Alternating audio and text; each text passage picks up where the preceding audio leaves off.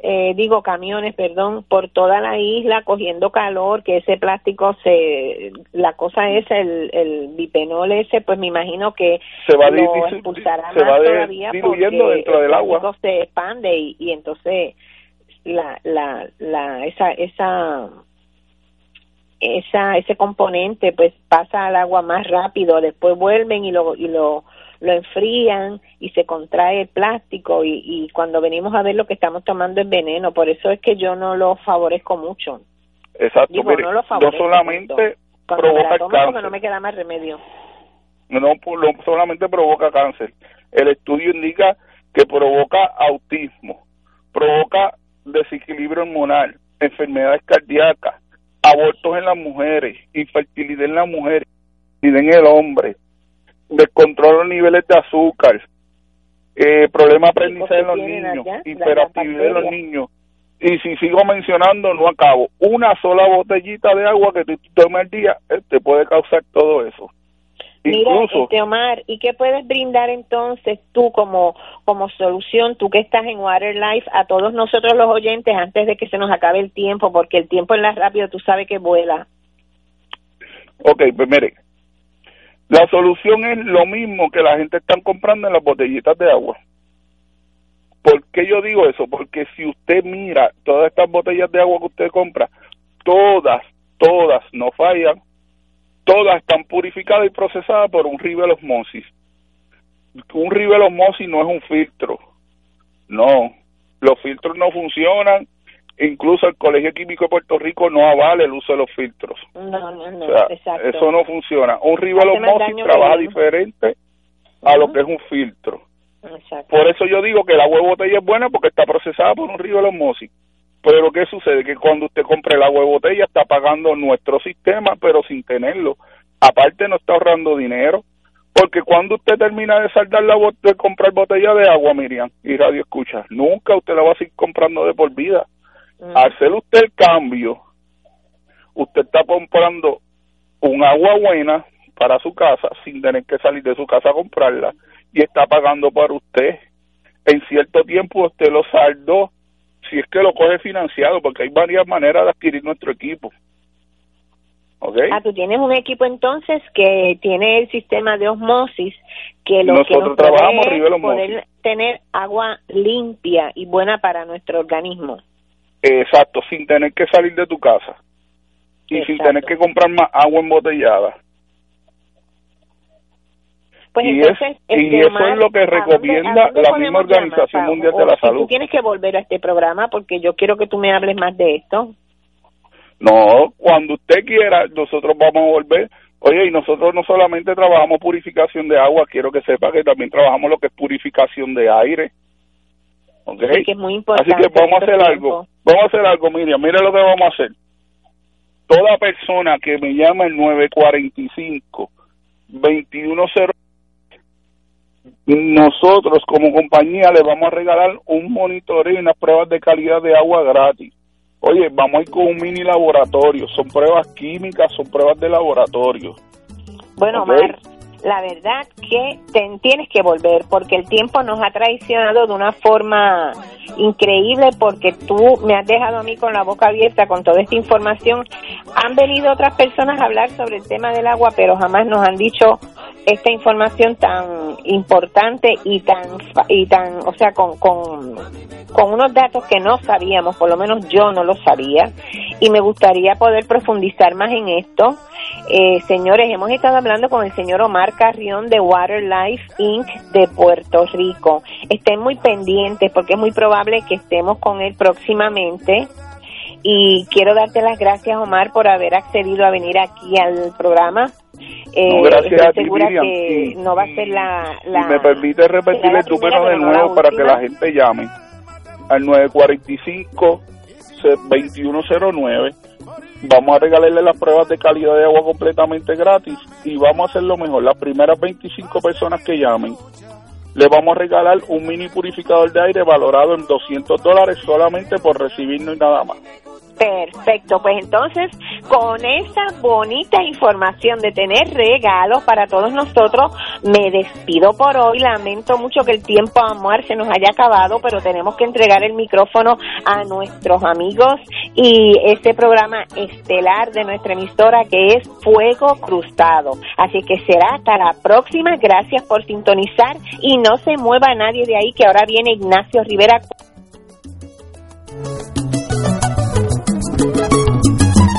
Las manifestaciones vertidas en el pasado programa no son necesariamente de la responsabilidad de Radio Paz ni de sus auspiciadores. Del 19 al 23 de abril, Radio Paz celebrará el Radio Maratón Conquistando Almas con la fuerza del Evangelio para orar en la Pascua por las intenciones de nuestros radioescuchas y recaudar fondos para seguir transmitiendo la palabra de salvación a través de nuestras ondas y proclamando el Evangelio de Cristo por todos los rincones donde llega nuestra señal. Contamos con tus llamadas y contribuciones accediendo al ATH móvil de Radio Paz. Como dice Marcos 16:15, vayan por todo el mundo y proclamen la buena nueva. Contamos con tu generosa aportación del 19 Ve al 23 de abril en el Radio Maratón de Radio Paz 810 AM, donde ser mejor es posible. Aquí la llama se enciende cada tarde a las 5 porque escuchas Radio Paz 810 AM, WKBM San Juan y retransmite en diferido WOROFM Corozal San Juan, la Casa de Fuego Cruzado, el programa de más credibilidad en la radio puertorriqueña. Esta emisora y sus anunciantes no se solidarizan necesariamente con las expresiones que escucharán en el siguiente programa. Son las 5 de la tarde, hora de escuchar Fuego Cruzado, el programa de más credibilidad en la radio puertorriqueña, en las voces de Ignacio Rivera y sus panelistas invitados con su discusión política dinámica e incisiva de los acontecimientos más importantes del momento. Fuego Cruzado comienza ahora.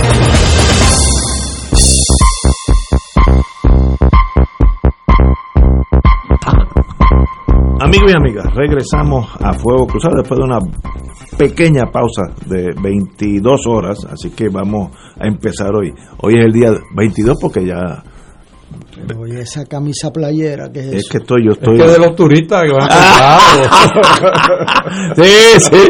Oye, hasta ahora no me han gestado. Pero dicen ya los rumores que ya van, van a empezar a gestar. Pasados están de hacerlo. Así que si yo hago la mitad, termino en, en regla 6. Así es que. Por lo menos. sí, y tal vez magullado. Eh, eh, pero anyway, eh, ayer fueron las vistas del secretario de Justicia y tengo a bien, hablé con uno de los señores, no voy a decir su nombre, identificarlo, pero que no era del PNP, que estuvo allí, dice que todo funcionó muy bien, un ambiente de cordialidad, las ideas del señor secretario sobre su secretaría muy positivas, así que ellos consideran que no va a haber problema alguno en torno a la vista que será, la vista de confirmación que será la semana que viene, estiman. Así que qué bueno, y lo que más me gusta es saber que hay momentos donde nosotros podemos salir de las tribus y no votamos por los colores. Si usted es bueno, usted es bueno, sea del color que usted quiera. O es rainbow, o, negro, o blanco, eh, colorado, púrpura, si usted es bueno, es bueno. Y si es malo, mire, puede tener el color adecuado y sigue siendo flojo.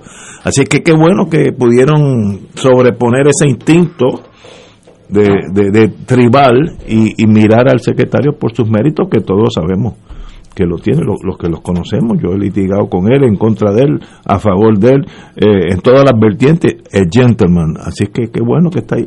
Héctor, bueno, yo, Tú que estuviste en esa silla, literalmente. Sí, yo le conozco personalmente en Arecibo, eh, cuando él tenía su desempeño legal allí, y yo también cubría esa área desde Aguadilla, o sea que, que le conozco en, en, el tribunal y personalmente tengo la mejor opinión de él, y tuvimos un programa aquí donde él Sí, tú- compareció y miramos sus ideas y sus proyectos sugerimos otros eh, y él decidirá eh, cuál ruta va a seguir, pero él ha sido correcto en la manera que se ha enfrentado el proceso de confirmación.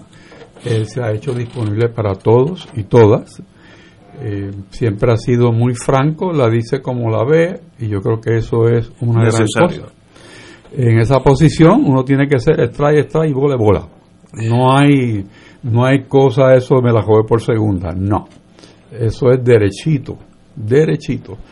Y él, pues, me parece, porque no, no sé la interioridad de cómo trabaja el departamento hoy en día, me parece que él lleva esa filosofía a, a niveles operacionales y creo que con éxito, porque del Departamento de Justicia uno recibe muchísimas eh, cosas, ¿no? Eh, registro de la propiedad, los tribunales, eh, las investigaciones de monopolio, o sea que la profesión legal tiene un contacto, especialmente está en el área comercial con, la parte de, reglamentación del Departamento de Justicia, así que yo creo que va por, por buen camino, no veo razón para que no sea confirmado. Eh, quizás eh, su pecado sea que no es tan y tan partidista como muchos quisieran.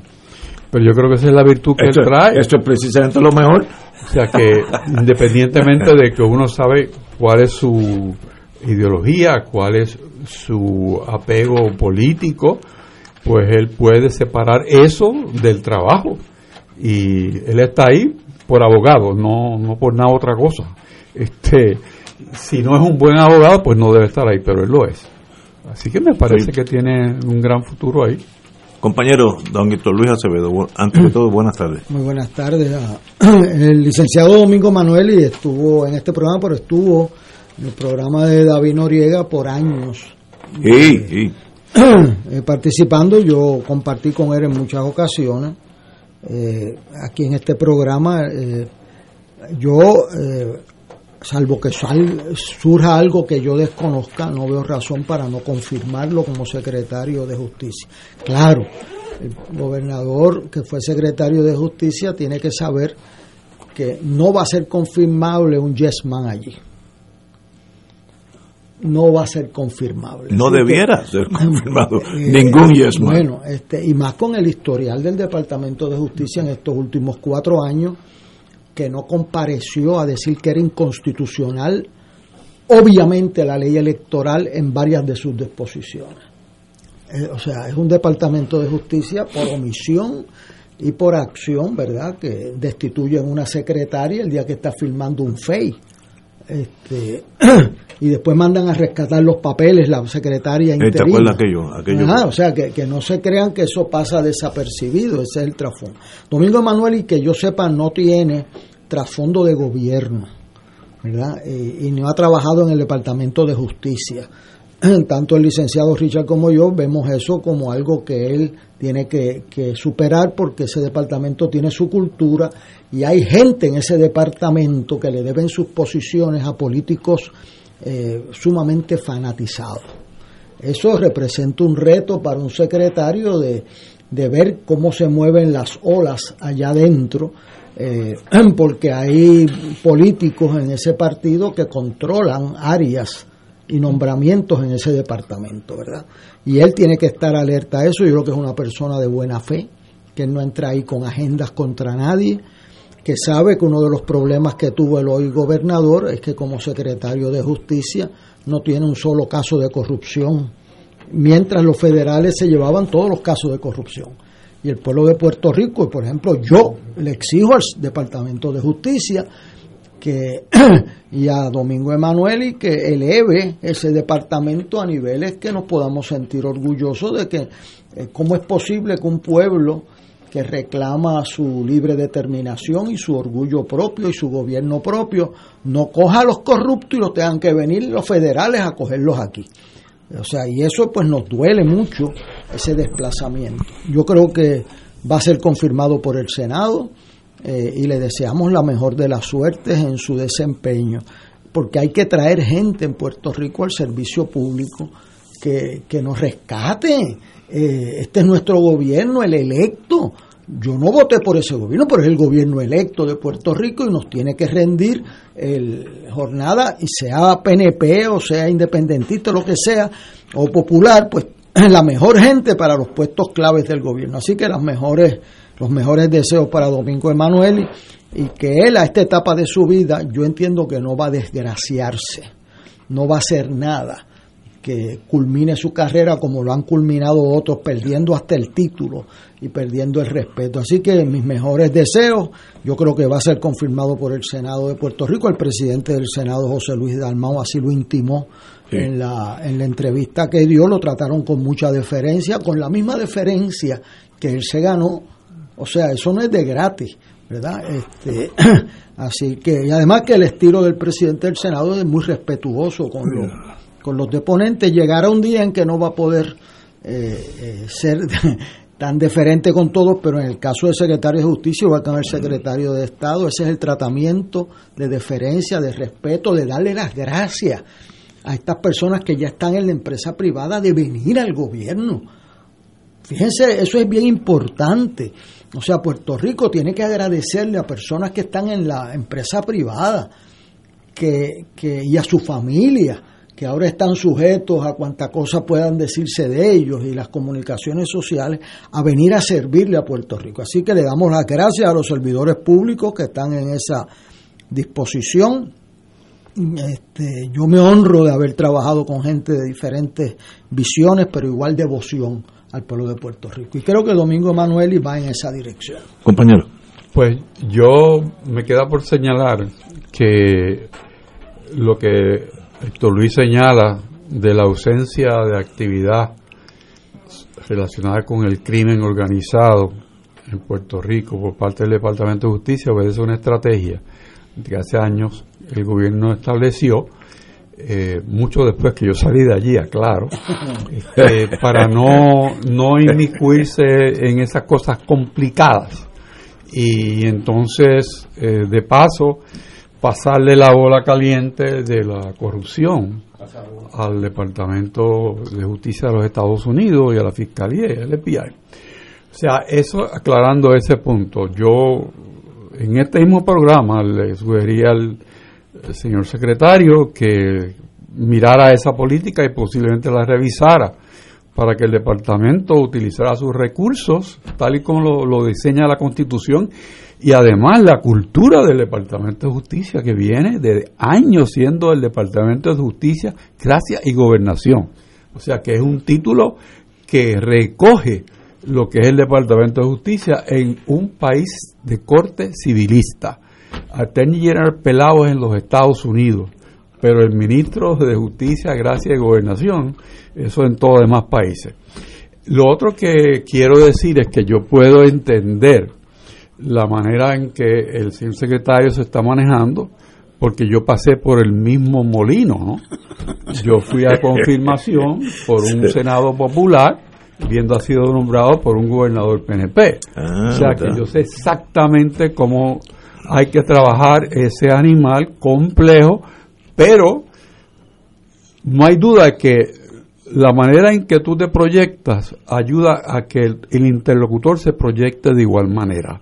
O sea, yo puedo decir que la mayor deferencia recibida por el secretario de Justicia en los años que yo estuve en esa cartera era del presidente del Senado. Astuto como él solo, pero siempre correcto. Y además, las personas que estaban alrededor de él tenían un gabinete muy parecido al que podía tener un gobernador, dominando todas las áreas de gobierno de una forma muy competente y eso ayuda a que el Departamento de Justicia pueda hacer su parte. O sea, una vez se entiende que es un solo gobierno el que está trabajando en Puerto Rico, no importa cuál sea la cuestión política por el lado, el éxito está asegurado. Fíjate, Héctor dijo algo ahí que yo le trato de comunicar a, mis estudiantes y a los compañeros de mi partido. Mire, el equipo que usted logra reclutar determina el éxito o el fracaso suyo. Y para ese equipo usted tiene que hacer un inventario de debilidades. Yo una vez eh, vi el equipo que tenía el presidente del Senado, Rafael Hernández Colón. Y cuando vi el equipo que tenía, dije, pero espérate, esto es un gabinete. Aquí está García Santiago, está Miguel Hernández Agosto, está Aida eh, Chetini, está eh, eh, Luis Silva Recio, que después usted lo ve cuatro años después entrando en los puestos en el gobierno. O sea, él tenía un gabinete allí. Una vez yo fui a oír a un discurso en el Ateneo de Puerto Rico sobre economía y que si Hernández Colón habló allí de agricultura. Y entonces yo me sorprendí el dominio que tenía del tema y yo fui donde Gustavo Agraí, que era su ayudante, y le dije, oye, yo no sabía que Hernández Colón sabía tanto eso. Y dice, no ha sembrado recao en su vida. Eso se lo escribió Hernández Agosto, que es el que sabe de eso.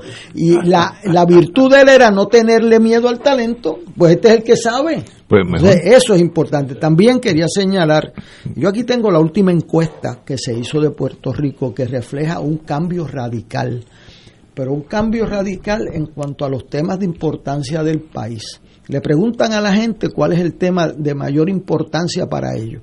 Siempre había sido el crimen y ahora de momento sale que es la corrupción. Número uno. El estatus sigue, mire, corrupción 45%. Salud, salud en medio de la pandemia 34%. El desarrollo económico 31%. Educación 27%. Estatus 9%. Wow. Siempre, eso ha salido el estatus ahí, bien abajo, pero la sorpresa es que corrupción quedaba quinto, sexto, séptimo y ahora está el número uno. Eso es interesante, eh, eh, porque es un cambio radical y le toca, pues quería señalar eso al secretario de Justicia, eh, saber que el país está esperando que no sean los federales los que nos arresten a los corruptos. Cuando vengamos tengo que decir algo, y el compañero secretario de Justicia también, este tema es galvanizante para los que hemos estado en ese mundo. Eh, regresamos y luego tenemos el privilegio de tener a Ruiz Delgado Saya, secretario del Trabajo, hace unos años me dio candela cuando yo estaba en pueblo, pero buen secretario, mirándolo ahora para atrás, muy buen secretario. Estará con nosotros sobre lo que está pasando en el mundo laboral, ya mismo. Vamos a Fuego Cruzado está contigo en todo Puerto Rico. Puedes evitar el contagio comunitario del COVID-19 limitando el espacio entre personas con una distancia de al menos 6 pies. Las personas infectadas pero sin síntomas pueden transmitir el virus sin saberlo. El municipio autónomo de Carolina te recuerda establecer distancia al compartir con personas que no viven bajo tu mismo techo o en lugares públicos. La distancia física salva vidas. Estos sencillos pero importantes principios de prevención pueden evitar más muertes por el COVID-19. Evita el contagio. De todo un poco, con Manolo Almeida, el más ameno en tus mañanas por Radio Paz 810 AM, de martes a viernes a las 9 de la mañana. Notas positivas, salud, ambiente, negocios y entretenimiento. De todo un poco, martes a viernes por Radio Paz. ¡Estamos vivos! 2.6 millones de autos en Puerto Rico, algunos de ellos con desperfectos.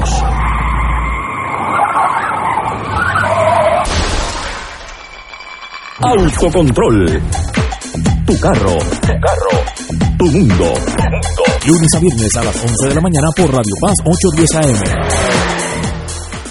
Radio Paz te ofrece el mejor motivo para levantarte temprano y disfrutar el comienzo de un nuevo día de lunes a viernes con Enrique Liboy y Radio Paz en la mañana. La dosis perfecta de noticias, deportes y éxitos musicales de todos los tiempos, humor y curiosidades, calendario de actividades y tus peticiones musicales por el 787-300-4982. Conéctate con el 810 AM de lunes a viernes con Enrique Liboy y Radio Paz en la mañana. Y ahora continúa Fuego Cruzado.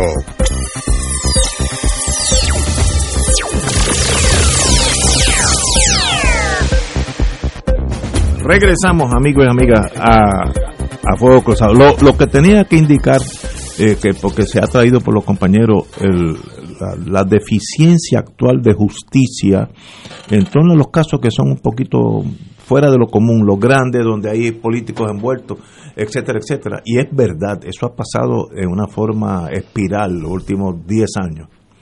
Eh, y es que justicia ha descansado en el hecho de que el FBI, el Secret Service, aduana, pueden grabar. Eso te da una ventaja a un caso. Como me dijo a mí mi querido amigo, el juez Pérez Jiménez, que en paz descanse, me dijo, yo nunca he visto un abogado contrainterrogar un video. Si sales en el video, estás allí, ¿sabes? Eso es un arma que digo, justicia puede hacer video, lo, lo, que está prohibido en Puerto Rico es la interceptación telefónica, pero un video de la persona yendo a Plaza de las Américas y cambiando el bulto con el otro, eso se puede hacer. Se hace. Y se hace. Eh, pero los federales, eso básicamente están en los federales. En estos días hubo un caso, eh, ¿cómo se llama eso ahora? ICE. Está todo en video, pues mire, usted no necesita un abogado, necesita un cura porque ya se acabó el caso, se acabó, eso, hermano, mírate ahí. Así es que y justicia yo creo que se ha recostado en esa realidad y dice, ah, pues todo va para allá. Y, no, y si hay un, un, arma de fuego envuelta, aunque sea robando eh, chicharrones en una esquina, ese caso federal porque hay arma de fuego. No, también es, esa arma de fuego es delito local. Como que han recostado demasiado y eso es corregible, ¿no? Yo, usted es el que sabe de eso. Bueno, yo no, no voy a entrar en eso porque podría coger un programa para eso, pero lo que sí quiero apuntar, y lo hemos dicho en otras ocasiones, tanto Héctor como yo, que aquí hay un problema operacional en el gobierno. Lo hay, que es patente. La falta de institucionalidad es evidente. Y en términos de la justicia, el hecho de montar un monstruo de dos cabezas, tener un departamento de seguridad y un departamento de justicia es un disparate, perdonando a los que lo pensaron, porque no funciona. No tengo que usar otro adjetivo porque no funciona. No sé si vas a entrar de nuevo con el tema de del turismo, esas cosas. Sí, ayer ustedes lo, tenemos que darle más le dieron mucho este, exposición al tema. Pero eso es un ejemplo claro de que no hay un organismo rector que maneje los, los asuntos de seguridad en este país. Porque si uno oye las conferencias de prensa de los actores, todo el mundo dice hay que organizarse. Caramba, pero ¿para cuándo lo van a dejar? O sea, el otro dice, es que falta colaboración. Bueno, ¿para cuándo va a dejar la colaboración? No, que no hay este recursos, pero si tiene recursos de todos lados. Está una policía municipal, una estatal, una fuerza de choque, un departamento de justicia, hay alguaciles, hay investigadores, hay agentes del NIE. O sea, ¿cuál es el problema? Si está localizado en un área bien pequeña geográficamente hablando del problema. Por eso digo, este es el ejemplo más claro, más sencillo de que eso no funciona. Eh, y de paso, eh, tocaste un tema que no se había tocado, y es el secretario de Justicia tiene que decidir to be or not to be en torno al NIE. El NIE ahora los, le sacaron las vísceras, como diríamos en el campo, y está adscrito a la policía, donde la policía, pues, es la policía. El NIE era un arma del secretario de Justicia y debe volver a ser un arma del secretario de Justicia, igual que la policía estatal de Kentucky no tiene nada que ver con el FBI que responde a justicia. Eh, y eso pues no ha quedado muy bien. Eh, yo, yo conozco a mucha gente que estaba en el NIE han desaparecido del mundo de uno desde que se fusionaron con la policía. Yo creo que el NIE debe ser un cuerpo y tenía gente excelente, excelente. Eh, de primer orden. De primer orden, pero la política se mete y tú sabes cómo es esa cosa. me dice a mí un, un ex agente, la ley 33 contra el crimen organizado estatal autoriza grabaciones no telefónicas. Es decir, lo que dije, ya hay una ley a esos efectos. Sí. sí. que se pueden poner los cables, eso que le ponen los pero nadie puede contraer. pero ¿qué pasa? Al no poder por lo telefónico y además que lo, la impresión de que los federales el promedio de convicción que tienen, a pesar de Ignacio Rivera y eso, es sobre el 90 y pico por ciento de los casos. 93, 94. 93, 94. ¿verdad? Y eso, pues cuando usted ve otros niveles de persecución y convicción que no se reflejan igual, y eso que no eran jurados unánimes. Eso es una cosa interesante Sí, que sabe Dios Ignacio nos debe Sí, sí, yo explicar y Héctor Richard por qué en el nivel federal, y yo hice esa pregunta y me dieron la contestación, que es más o menos lo que dijo Ignacio, los mismos, los puertorriqueños que son jurados tienen un patrón de convicción bien alto que no corresponde a los números en Puerto Rico. Entonces, pues me dicen, pues tiene que ver mucho con el nivel de prueba, entre otras cosas, ¿verdad? Este, y esas otras cosas hay que discutirlas, discutirlas abiertamente. Eh, yo estuve allí un día que había un caso y allí yo vi una persona que estaba vestida como mi abuela Crucita, que en paz descanse. No se pintaba los labios, tenía su pelo que no lo, se lo recortaba. Y estaba esa señora con la falda, le llegaba a los tobillos, etcétera. O sea, eso comunicaba un mensaje al jurado, ¿verdad? Una persona sumamente religiosa. Y el fiscal, no la fiscal, que era María Domínguez en ese caso, trajo allí una grabación de esa persona hablando malo pero, o sea, con la misma, la misma, yo miraba y decía, pues esta es la misma persona que está al frente de nosotros.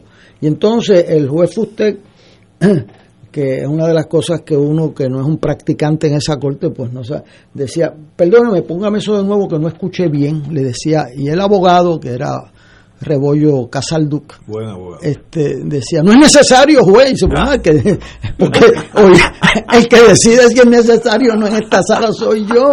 Eh, que es que no pude oír bien, póngamela de nuevo. Imagínate para un abogado de la defensa que tiene todo ese, le estoy contando lo que yo viví, me recuerdo como hoy. Entonces esta persona que está pintada frente al jurado como una persona religiosa, de momento sale hablando con palabras que aún viniendo yo de Río Piedra, por lo menos en boca de mujer, como decían antes, me era difícil porque son palabras para un varón eh, eh, heavy, heavy, como decía. Y, y esa mujer las decía allí, pero con una cosa eh, Pues destruye su... Olvídate de eso. Cuando entonces el, yo vi que ahí que los jueces a veces no son los que deciden la culpabilidad, pero deciden la admisibilidad. Y entonces, eh, perdóneme, póngamelo de nuevo, este, eh, la grabación que no le escuché bien. Y tú oías esa ristra de malas palabras, eh, eh, pero una cosa terrible, y eran incriminatorias. Este, este no sabe robar, decía. Imagínate cómo tú vas, cómo tú vas. Ahí se acabó el Ahí, caso. ahí se acabó el se caso. acabó el caso. Siete años le echaron por ahí. Entonces, ese caso, pues no tenía que. Le interceptaron la llamada telefónica. Seguro. Compañero Ruiz, usted está invitado a entrar en acción, diga usted. Meter la cuchara. Lo que pasa es que todo eso que estamos con- ustedes están comentando, me- o sea, lo que hace es tristemente fortalecer ¿eh? aún más la desconfianza que tiene el pueblo en nuestras instituciones. Porque lo que se está mandando un mensaje es que nosotros no, no podemos hacerlo, lo tiene que hacer el gobierno federal. Pues eso lo que hace es fortalecer esa desconfianza, crear todavía la duda esa, y la sospecha de que, de- de que lo que hace el gobierno de Puerto Rico, pues hay que dudar. Eso no ayuda. La Sí, confianza sí. es fundamental para el desarrollo de un país, para la salud de un país. Eh, en torno a lo de los jurados unánimes versus 9 a 3 como era antes, yo creo que eso es la misma cosa. Lo único en lo federal es 12 a 0 siempre. Y llegaban casi 93, 94%, 12 a 0. Así que altísima. Ahora, estatalmente iban en esa rum, en- eh, iban en esa ruta. Lo único que al llegar al 9-3 eh, ya es suficiente. ¿Para qué seguir hablando si ya es culpable? Entonces, no, no es que no iba a, iba a salir inocente, es que iba, a salir culpable con un poquito más de horas de trabajo. Entonces, al llegar al 9 a 3, ok, para esto, que esto, mire, ya está, la, la novela de las 8 va a empezar y yo la quiero ver con mi esposa, así que vamos a parar esto, ya somos, ya es 10 a 2, así que, así que si vas a, cuando regrese el mundo presencial, más o menos vamos a tener las mismas convicciones de antes en, el, en lo estatal y en lo federal. Lo único, pues, que tiene el fiscal tiene que usar más criterio, no es cualquier pedra a ver si pego 9 de, de 12, que yo también vi esos casos. Bueno, vamos a decir, sí, sí pasa. No, cuando es unánime, con uno se tranca, así que e- ese caso no debe ni, ni, ni erradicarse. Pero eso es, ya mismo viene la, la, la, la corte. estoy loco por volver a la corte, me gusta mucho ese ambiente. Oye, llevo un año ahí bajo, mirando el televisor. Señores, vamos a una pausa y regresamos con Ruiz Delgado Saya. Fuego Cruzado está contigo en todo Puerto Rico. Compañeros de la Alianza de Energía Eléctrica, los convocamos a manifestarnos el próximo domingo 21 de marzo a las 10 de la mañana frente al Capitolio. Ese día depondrá el presidente de Luma en la Cámara de Representantes que investiga el contrato de leonismo entre la autoridad y Luma. Vamos a defender lo nuestro combatiendo la intentona de Luma y Pierluisi. Luchemos por salvar nuestra agencia, nuestras pensiones y el empleo de los activos y a nuestro pueblo de tarifas abusivas. Tú tienes que estar allí. La tecnología avanzada al cuidado de su salud tiene un nombre. Advanced Imaging Interventional Center. Siempre con innovadores servicios en radiología diagnóstica y un personal certificado brindándole confiabilidad con resultados más certeros en todas sus pruebas. Ofrecemos MRI, tomografía computadorizada, angiografía digital, neuroradiología, sonografía y ahora con nuestro nuevo servicio avanzado de PET-CT para pruebas de alta eficiencia. Advanced Imaging, edificio Arturo Cadilla, Centro Médico San Pablo Bayamón, 269-2442. En Autos Vega Ford de la Avenida Kennedy tenemos lo que buscas, como la nueva F-150. En Autos Vega Ford la tenemos. La espaciosa Explorer. En Autos Vega Ford la tenemos. El poderoso Mustang. En Autos Vega Ford lo tenemos. Modelos familiares como Edge, Escape y EcoSport. Unidades todoterreno como la nueva Bronco, Bronco Sport y Ranger. En Autos Vega Ford las tenemos. El Ford que buscas en Autos Vega Ford lo tenemos. Autos Vega 782-4030. Tu dealer Ford en San Juan. Fuego Cruzado, el programa de más credibilidad en la radio puertorriqueña, es ahora la tribuna abierta de análisis noticioso, con diversas perspectivas que exploran el trasfondo de lo que acontece a diario y cómo nos afecta. Escucha Ignacio Rivera y sus panelistas invitados de lunes a viernes en Fuego Cruzado en transmisión diferida a las 10 de la noche por Oro 92.5 FM. Y ahora continúa Fuego Cruzado.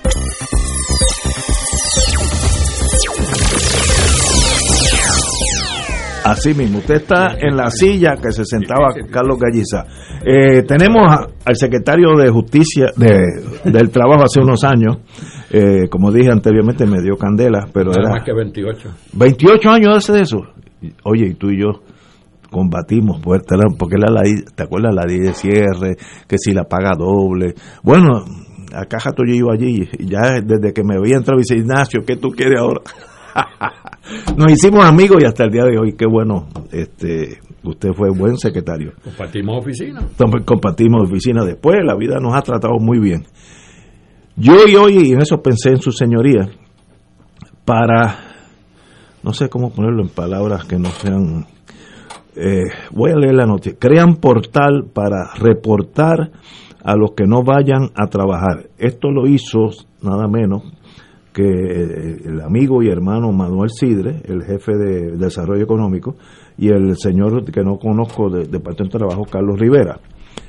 Eh, es como invitar al choteo. Eh, Ahora estoy bajando a nivel mío. y yo no creo que eso hace sentido ni desde el punto de vista laboral. Mire, el peor empleado que tú puedes tener en cualquier sitio es uno disgustado. Y si llega allí, porque tú le metiste caña y lo choteaste, pues va a trabajar porque tiene que trabajar de 8 a 5, pero no es la persona más productiva y la persona que, que- que- que produzca más para la empresa. Así que yo, yo noté algo dentro de la teoría absoluta y la práctica laboral, tener allí a alguien eh, grumpy, dice en inglés, este, en un almacén como el de pueblo, eh, alguien enojado, hace más daño que es mejor que no venga. Pero como usted sabe de eso más que yo, ¿por dónde es que estamos? ¿Qué, qué es esta cosa? Vamos a empezar por eso. Es curioso, ¿verdad? Porque después que hemos hecho todo lo posible para que la gente esté convencida de que es mejor no trabajar que trabajar, porque todas las ayudas sociales son más atra- hacen mucho más atractivo el quedarte en tu casa. ¿eh? Entonces, lo único que se le ocurre al gobierno ¿eh? es decir a los patronos que les voy a abrir un portal para que aquellos empleados que tú llames. Que no quieran venir, pues me lo informe. Eso es correcto desde el punto de vista legal, porque la ley de seguridad de empleo de Puerto Rico establece que para que un empleado cualifique para los beneficios de desempleo es necesario que esté apto y disponible para trabajar. Y un empleado que se niega a regresar a su trabajo está descalificado de los beneficios por desempleo. Lo que ocurre es que es una e- esa esa situación es una sola es un, es, es un lado de la moneda, es una es una una cara. La otra cara está la situación que hemos provocado nosotros mismos donde esas condiciones de trabajo del empleado ya no son tan atractivas. En medio de una crisis como esta, donde el desempleo es, es- es crónico, ¿eh? Tenemos montones de personas que pues, descubrieron ¿eh? pues que de esa manera como estaban ahora, recibiendo todas esas ayudas sociales, podían atender unas necesidades de familia y unas necesidades personales que antes no podían atender mientras trabajaban. Es un, es un, es un- es como un callejón sin salida que tú estás viendo. Y no solamente eso, sino tenemos la situación de que como consecuencia de que la mayoría de las escuelas en Puerto Rico están cerradas y los centros de cuidados también están cerrados, los padres se tienen que quedar en la casa para cuidar, si no tienen abuelos, que atiendan, que atiendan los, los nietos, sí, que no tienen los nietos, ese padre se tiene que quedar. Si el patrono no le quiere dar trabajo remoto, ese señor no tiene otra salida. Fíjate qué cacho de decisión. Si me quedo con mi hijo para cuidarlo, pierdo mi empleo. Ah, si no quiero perder mi empleo, tengo que dejar a mi hijo solo. ¿Qué tú crees? ¿Cuál No, es la decisión? no había pensado en eso. O sea, eso había que hacerlo, está bien, es una obligación de ley, pero tú tienes que buscar otras opciones. Vamos a hacer el trabajo atractivo, aumenta el salario mínimo, busca un mecanismo para que no se pierdan todos los beneficios sociales mientras la persona va a trabajar. Reglamenta el trabajo remoto, de manera que haya, si el patrono puede poner el empleado a trabajar remoto, que no se niegue, que el patrono ayude para resolver este problema social, donde, mire, patrón, este, el trabajador, tú puedes trabajar remoto, ah, bueno, ok, pues entonces trabaja remoto y quédate con tu nene. O sea, el problema es que no se, no se mira más que la cosa punitiva. O sea, el trabajador lo pierde todo en ese sentido. Estás obligando a unos- unas personas en Puerto Rico, que son bastantes, son bastantes, ¿eh? a, a llegar a un callejón sin salida. No tienen opción, tienen que quedarse con los hijos. ¿Y quién los va a mantener? Llevan desde el 31 de diciembre, que venció la ley federal, que es el Family First el Coronavirus Response Act, que le daba 12 semanas a dos terceras partes del sueldo, que venció desde, o sea, el mes de enero y el mes de febrero y lo que va de marzo, esas personas no tienen ingresos, a menos que estén recibiendo indebidamente el seguro por, el, el seguro por desempleo. Ah, bueno, oye, que- Hay un problema moral Sí, sí, sí. más que legal. Eh, antes, y me corrige su señoría, cuando un empleado faltaba tres días corridos, ¿cuál era la...? eh, uno lo podía, el patrón lo podía despedir. Bueno, muchas empresas Sí. tienen como abandono de trabajo Ah, que la persona No llama ley, y, no, y no, no. tiene justificación y está más de dos días ausente, más de tres días ausente, se considera abandono de trabajo. Pero eso no es por ley, es por reglamento de, de la empresa. Yo en- me imagino que en Pueblo era Sí, tres. pero hay una obligación básica que tiene todo empleado de asistir al trabajo. Seguro, seguro. Pero y si si- no puede asistir, pues tiene que Sí. perder- pierde su empleo. Si yo le notifico, mira, Chencho, yo tengo el restaurante ya abierto, eh, ven, vete para acá porque yo necesito ese mozo ahora. Y eh, pasan cuatro días y no aparece, pues yo lo, repongo. No hay que hacer nada. Cuando regresa, pero dice, mira, tú abandonaste el trabajo. No hay que despedirlo, porque él mismo se despidió. Veo, wow. Eh, pero esta idea de los com- compañeros del gobierno, eh, de verdad no, no le vi. Mire, yo y, sé. y lo que me extraña a mí, perdona que te interrumpa, es que Sidre había hecho el señalamiento de que había que tomar medidas para hacer atractivo el trabajo. Sí, me acuerdo. Lo dijo. Y ahora, pues, como que se quedó la cosa, se quedó corta, lo único que hace es decirle a la gente que informen, pero eso todo patrono lo sabe. Ocurre en Puerto Rico, por- porque es un, somos, es un complot, somos cómplices. ¿eh? Patrono es cómplice muchas veces, que no le dice nada al Departamento de Trabajo para que la persona siga recibiendo los beneficios de desempleo, Eh, Por, por- por distintas razones. Muchas veces puede ser por omisión, puede ser por dejadez, pero en otras ocasiones, pues que sabe, mira, de otra manera eh, va, va, va, va a sufrir, pues déjalo que cojan el beneficio de desempleo. Claro, un beneficio de desempleo que ahora es distinto, porque el, el, plan, el programa regular lo que da son 133 pesos. ¿Eh? Y, va a su- y subió a 190, ahora son 240 pesos. No llega ni al salario mínimo. Pero claro, con la ayuda de la pandemia, los 300 pesos le añades al, al- al programa regular, la persona recibe 400, 500 pesos semanales. Si va a trabajar, no los va a recibir Sí, nunca. ese es el problema. No Ese lo es va a recibir nunca. Entonces, que tú le estás pidiendo a la gente, ¿eh? Sí, que en términos de su obligación moral de padre de familia para sostener una familia, pues, abandona eso y cumple. Pues, es difícil, no es fácil. Después que esa gente ha visto que en el gobierno la gente que son líderes son unos corruptos, tú le estás pidiendo a ellos que, que no hagan lo mismo. Ese es el precio que estamos pagando por la imagen que tenemos de, de- de- de- corrupción y de, y de no cumplir con las obligaciones. Para mí eh, eh, es una crisis muy difícil. Yo creo que se tiene que buscar soluciones.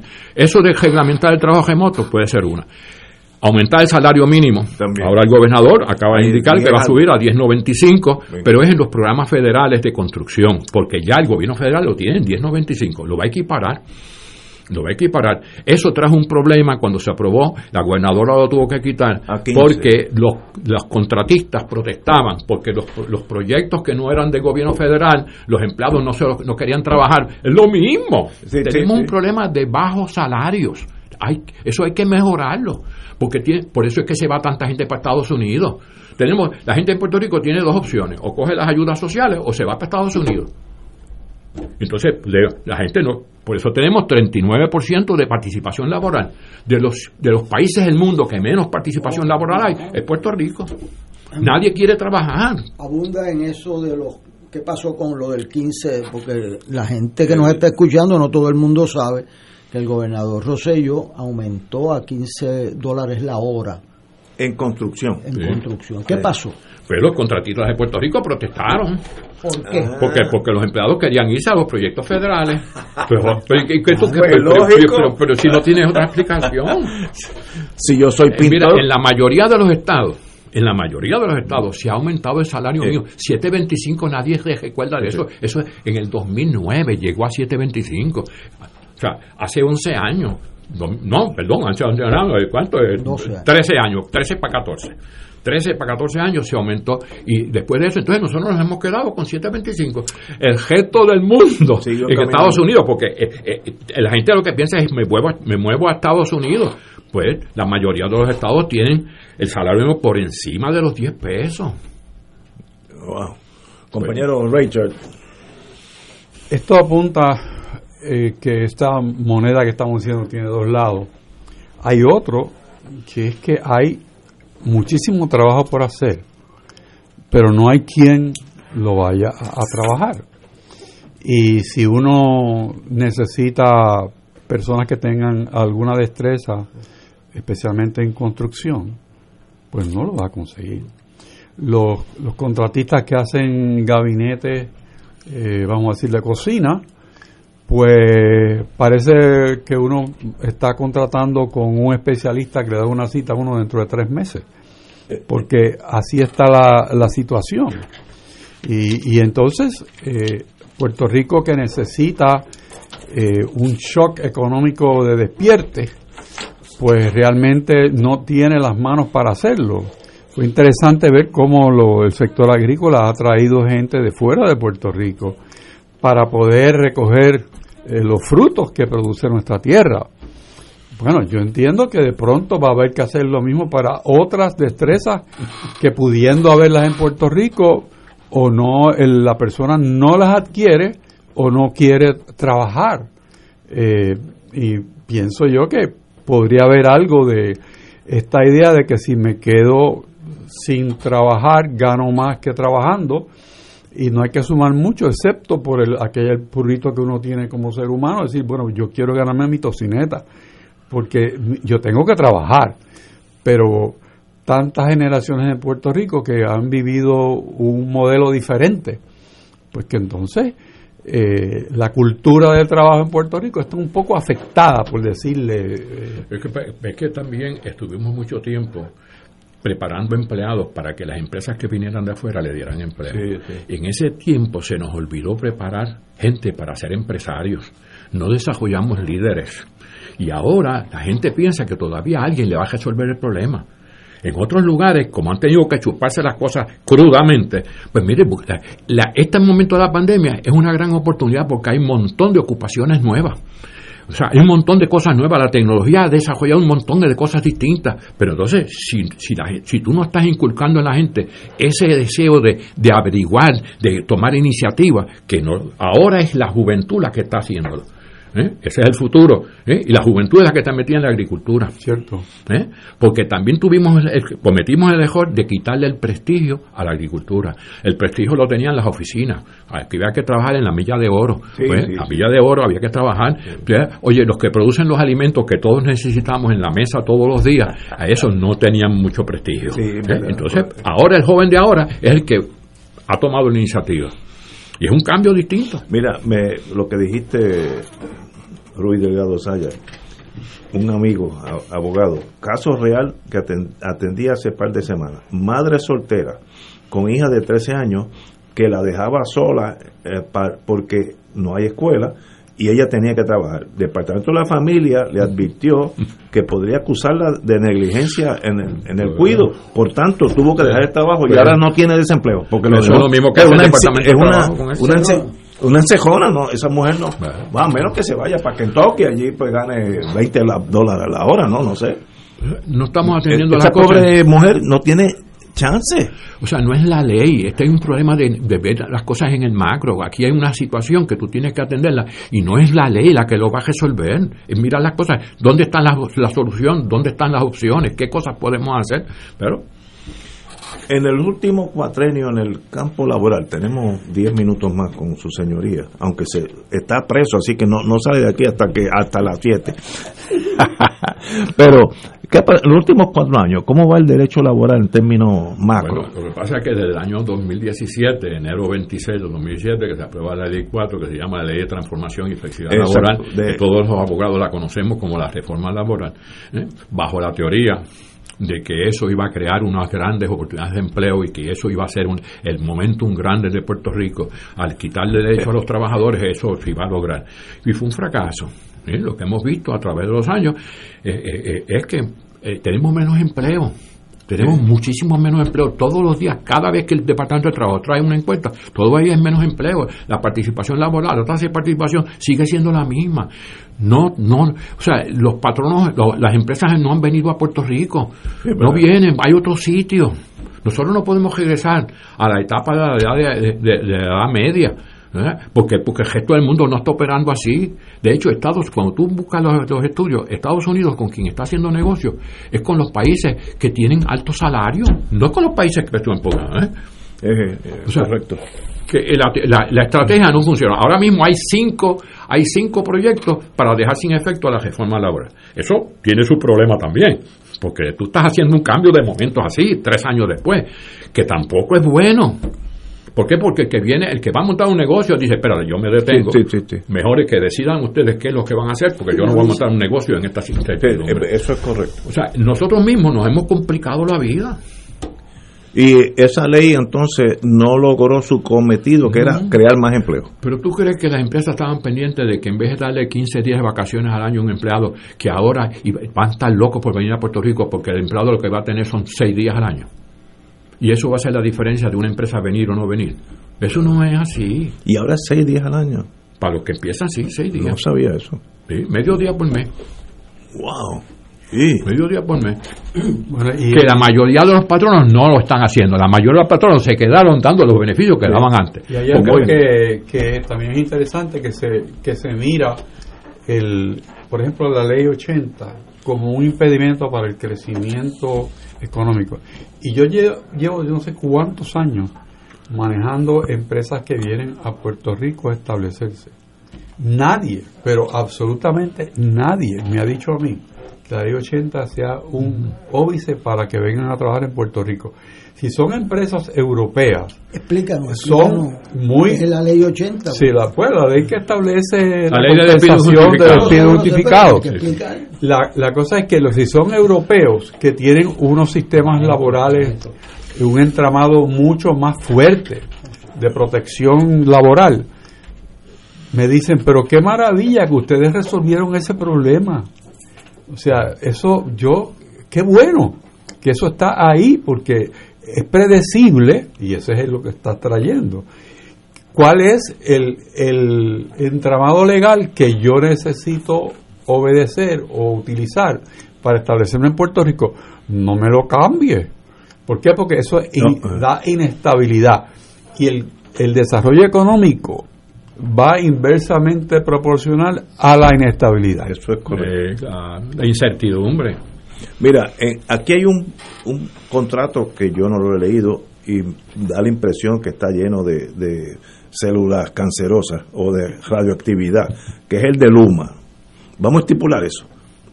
Vamos a decir que debe eliminarse. Ahora, el mundo, yo trabajé 10 años de mi vida en General Electric, está viendo eso como esta gente, este estado, que puede ser Groenlandia, firmó un contrato conmigo y yo acordamos X cosas.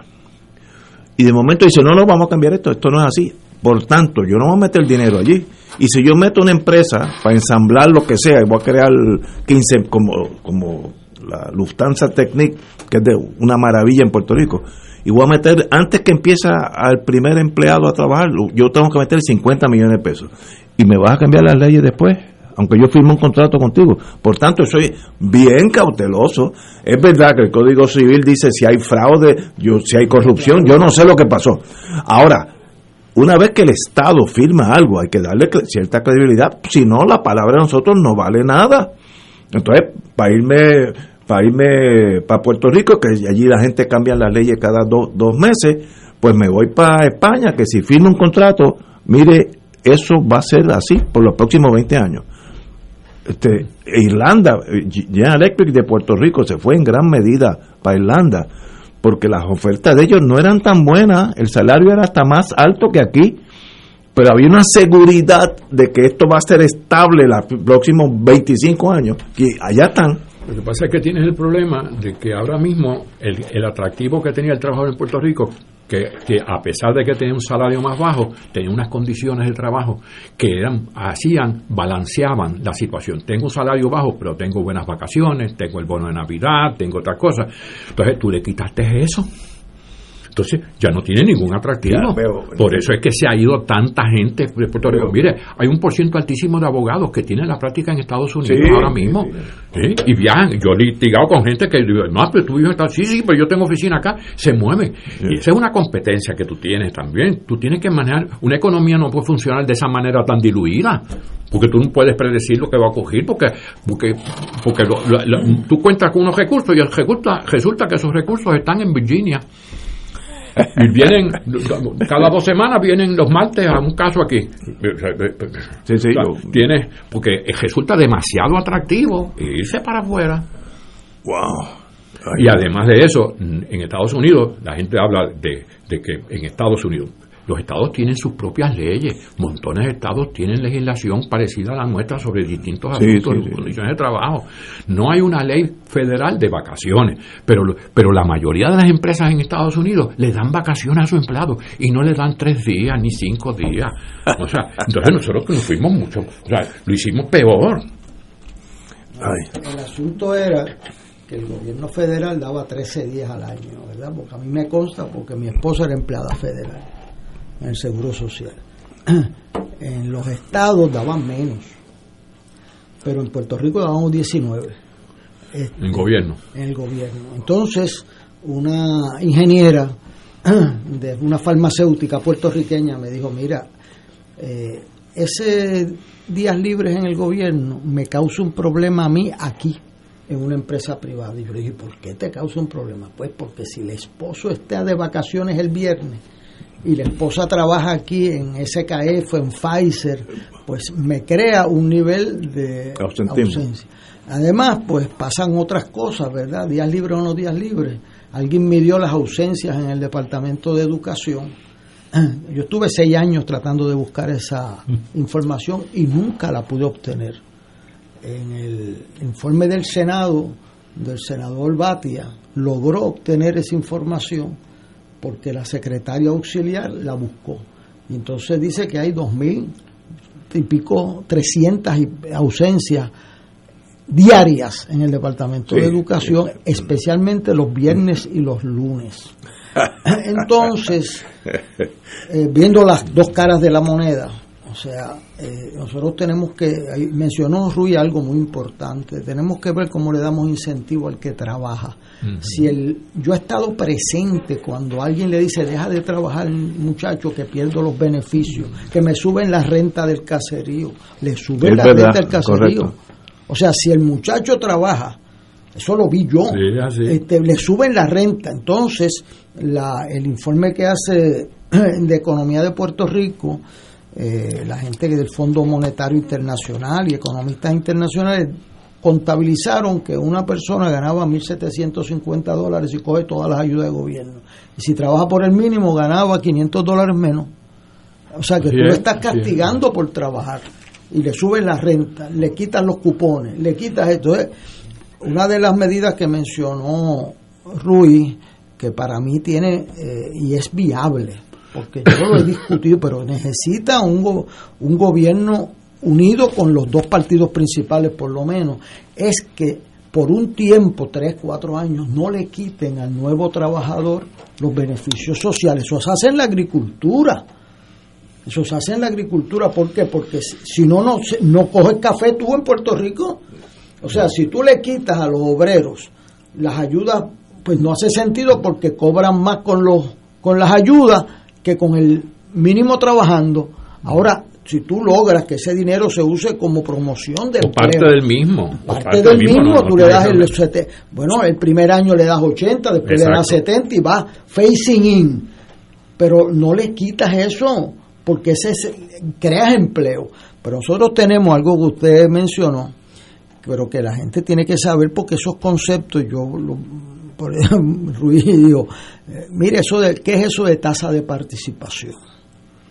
Pues eso es importante, es el porciento de la población que anda buscando empleo O trabajando. o trabajando, pero que están en el mercado laboral.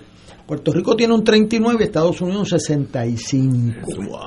Así que cuando usted le digan que en Puerto Rico hay un 10% de desempleo, no esa, es- eso Es ese- o sea, ese número no tiene sentido. O sea, si usted no lo pone dentro de la tasa de participación, porque no es lo mismo un 10% con una tasa de participación De de 65 que con una de 39. O sea, entonces ese es un problema grave de este país, la cultura donde el 60% de la población no está oficialmente en la fuerza laboral, porque hay, hay su nivel de, de- de participación eh, sumergida. Bueno, sí, eh, sumergida. sí, hay todo. 16 millones bill- mill- billones de pesos que se gastan y no se sabía de dónde porque no se saben los ingresos. Pueden haber de un sitio y de otro. La economía subterránea. La- que sí, pero más subterránea casi que la que está encima de la tierra. Eh, eh, yo creo que ese es un reto bien grande del puertorriqueño, de ver cómo nosotros eh, entendemos nuestra realidad. ¿Cómo es posible que nosotros tengamos 39% de tasa de participación? Y que no sube, y que no Y sube. no sube. Estaba, Claro. eh, en el 2006, estaba en, había llegado a 47%. Esta mañana cuando yo di Wow. clase por, por Zoom, ¿verdad? Yo les dije, mire, yo le hice el cuento, ya cuando uno llega a mi edad, pues hace muchos cuentos, ¿verdad? Tiene cuentos que hacer. Que yo estaba en el Capitolio con otra gestión cuando el comercio fue y le pidió a los eh, senadores que los días que cayeran sábado los pasaran A que se celebraran lunes, ¿verdad? Entonces, este, yo le, eh, le digo, pero espérate, espérate, ¿y por qué es eso? Bueno, porque el sábado es un día de mucho movimiento y si lo declaras libre tengo que pagar doble, overtime, tengo que, te- tengo que pagar, paga doble. No overtime, sino paga doble. Sí, es overtime, eh, definido en la ley como overtime. Si me lo pasas el lunes, como no es un día muerto del comercio, este pues tengo pocos empleados, cierro, que es lo que hacen los restaurantes a veces. ¿verdad? Sí, los lunes. Entonces yo dije, espérate, espérate. y, lo, y las escuelas me está suspendiendo un día de clase y me dijo, ay Héctor Luis, ¿cuándo tú has visto a alguien protestando por un día libre en las escuelas? El único que le preocupa eso es a ti. Me dijo así un senador. yo me sentí un poquito eh, ofendido, ¿verdad? En, la, en el despacho que me hizo. Y yo le dije, bueno, cuando esos muchachos se queden desempleados al cabo de los años por los días libres que tú le estás legislando para proteger el comercio, entonces no me vengas a hablar a mí porque los tienes desempleados. ¿Qué pasa? Un niño en Puerto Rico cuando se gradúa de escuela superior tiene dos años menos de escuela del de Corea del Sur y yo lo sumé. Y del de Japón y del de Singapur. Israel también. Y del de Alemania que cogen 200 días, 200 días, 210 días de clase. Y en, y en Japón 240 y nosotros 157 menos 2 porque entre los 157 está el Día del Maestro y el Día del Comedor Escolar, donde no se da clase en este país. Este, entonces, eso, yo tengo esos jóvenes al frente mío, los tengo al frente cogiendo clases y cuando terminan de coger esas clases, la mitad están desempleados y se tienen que ir, o si no trabajar de cajeros en Buchanan, lo vi, con una maestría de cajero, pues eso no necesitaba una maestría. Este, y eso pues un dolor profundo que requiere de las mejores mentes del país se sienten a hacer un acuerdo social, este, porque aquí hemos departamentalizado los temas grandes para no meterle mano, eh, porque son antipáticos a veces a, grupos selectos, son antipáticos, claro. El del comercio no le podía dar el libro el sábado, porque me matan los estudiantes el lunes, y yo me recordé de eso, usted sabe hoy por qué, ¿verdad? Porque cuando yo voy a dar las asignaciones para el lunes que viene, un estudiante mío me dijo, mire, profe, usted no sabe que el lunes es día libre. Y yo le dije, día de la abolición de la esclavitud. Y yo dije, ah, rayo, mire, en este país es un fraude. Todo el mundo coge ese día libre y nadie sabe nada por qué lo cogieron. Pero usted va a saber, porque yo le estoy asignando ahora el discurso de Morales Carrión sobre el centenario de la abolición de la esclavitud para el miércoles que viene, por haberme recordado que el lunes es día libre. Vamos a una pausa, amigos, y regresamos con las haciendas agrícolas del Triángulo Noreste de Puerto Rico. ¡Wow! la ética del trabajo en Puerto Rico se fue. Esto es Fuego Cruzado por Radio Paz 810 AM. Elena es el reflejo del cuidado de un experto. Para ella la incontinencia no es un impedimento. Nuevos pañales Tena Slip Ultra y toallas húmedas con tecnología ProSkin, exclusiva de Tena, con componentes que cuidan y protegen la piel de los adultos para mejorar así su calidad de vida. El cuidado de un experto se nota y se siente en la piel. Solicita muestra gratis en tena.com.pr o llamando al 787 509 7307. Fuego Cruzado está contigo en todo Puerto Rico. Compañeros de la Alianza de Energía Eléctrica, los convocamos a manifestarnos el próximo domingo 21 de marzo a las 10 de la mañana frente al Capitolio. Ese día depondrá el presidente de Luma en la Cámara de Representantes que investiga el contrato leonino entre la autoridad y Luma. Vamos a defender lo nuestro combatiendo la intentona de Luma y Pierluisi. Luchemos por salvar nuestra agencia, nuestras pensiones y el empleo de los activos y a nuestro pueblo de tarifas abusivas. Tú tienes que estar allí. Aquí la llama se enciende cada tarde a las 5 porque escuchas Radio Paz 810 AM, WKBM San Juan y retransmite en diferido WOROFM Corozal San Juan, la Casa de Fuego Cruzado, el programa de más credibilidad en la radio puertorriqueña.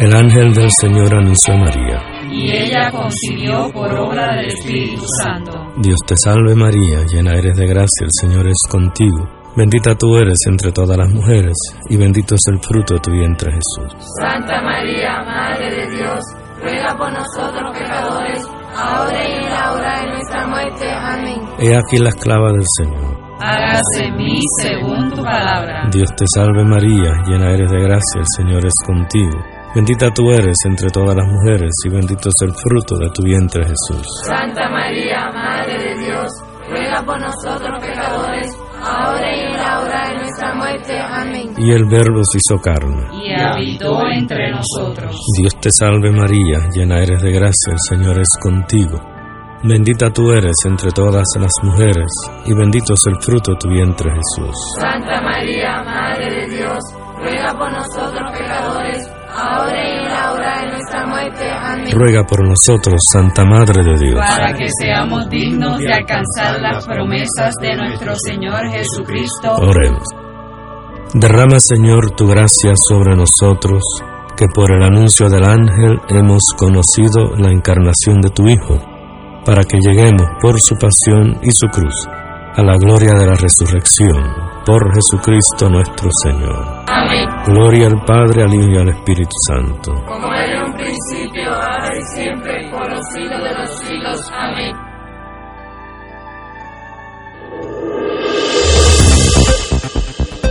Y ahora continúa Fuego Cruzado.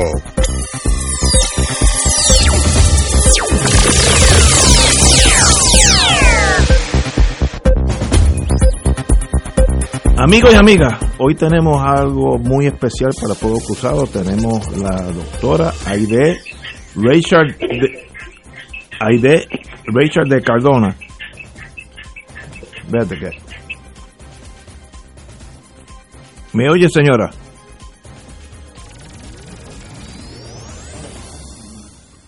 ¿Cómo no? Ajá. Muy buenas, do- doctora Aide Richard de Cardona. Ah, estoy aquí a la izquierda mía, su hermano, así que bienvenida a, a este programa, sobre todo un libro que suena interesantísimo, Haciendas Agrícolas del Triángulo Noreste de Puerto Rico, sus dueños y sus historias. Díganme qué la hizo escribir este libro tan interesante. Bueno, este libro ti- tiene historia, como dice. Vamos, vamos a eso.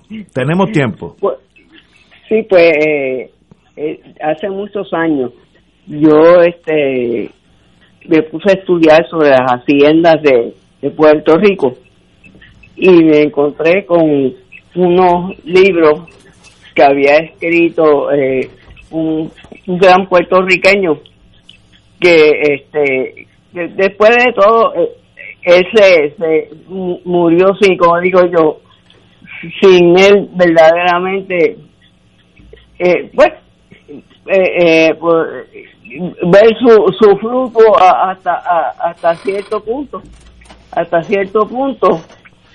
Y, y, y de esa forma pues este me, me, me puse a, a, a seguir buscando sobre este diferentes temas de, de la historia de las haciendas en esta en esta zona.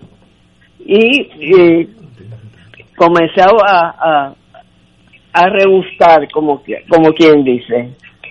Porque eh, verdaderamente el estudio de las haciendas que, es fascinante como enseñó digo yo en esos libros del, del doctor Ferrera Pagán de la riqueza agrícola de Puerto Rico pues se quedó trunco se quedó trunco porque él murió a, a principios del siglo XX así que yo decidí eh, seguir estudiando sobre las haciendas y también de mi familia por parte de, mi- de mi mamá de- había una hacienda que me hablaba mucho que era la Concepción en, en Aguada pues ya tenía quería conocer más sobre eso. Y este también cuando eh, me casé con el licenciado Pablo Cancio que era natural de San Sebastián y la familia también había tenido terreno y hacienda me hablaban de, de todo esto pues.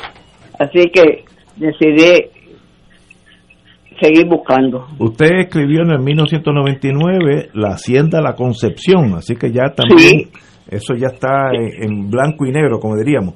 Y dígame, doctora, eh, ¿cuál es, en términos generales, cuál es el contenido de este libro? Haciendas Agrícolas del Triángulo Noreste de Puerto Rico. ¿Cuál es? pues el, el triángulo noreste de Puerto Rico yo eh, lo he trazado desde Añasco y si subimos hacia hasta hasta el área más o menos. Y doblando de nuevo baja- bajamos de nuevo hasta Quebradilla. Y y, y en, la, en el centro, vamos a decir, cubre Rincón, Aguada, Moca, Aguadilla, Isabela, Quebradilla, o sea, todo ese, ese centro. Tengo, ten- tengo otra pregunta. Las haciendas en el norte, este, sur, ¿eran similares o distintas a estas del noroeste? Bueno, yo le diría que todas en el fondo eran iguales, pues lo que querían era mejorar la economía y adelantar la agricultura. Sin embargo, el noreste tenía las inmigraciones, como las de Santo Domingo y Venezuela. Eso es bien importante porque eh, cuando acontece, eh, vamos a decir, en el, a fines del siglo eh, XVIII, la, la revolución en Haití, vamos a encontrar que estas personas que son verdaderamente, muchos de ellos eh, dominicanos, españoles que vivían allí y franceses que se van a acercar, yo le diría que desde Mayagüez, Añasco, que son donde hay puertos, y Aguadilla.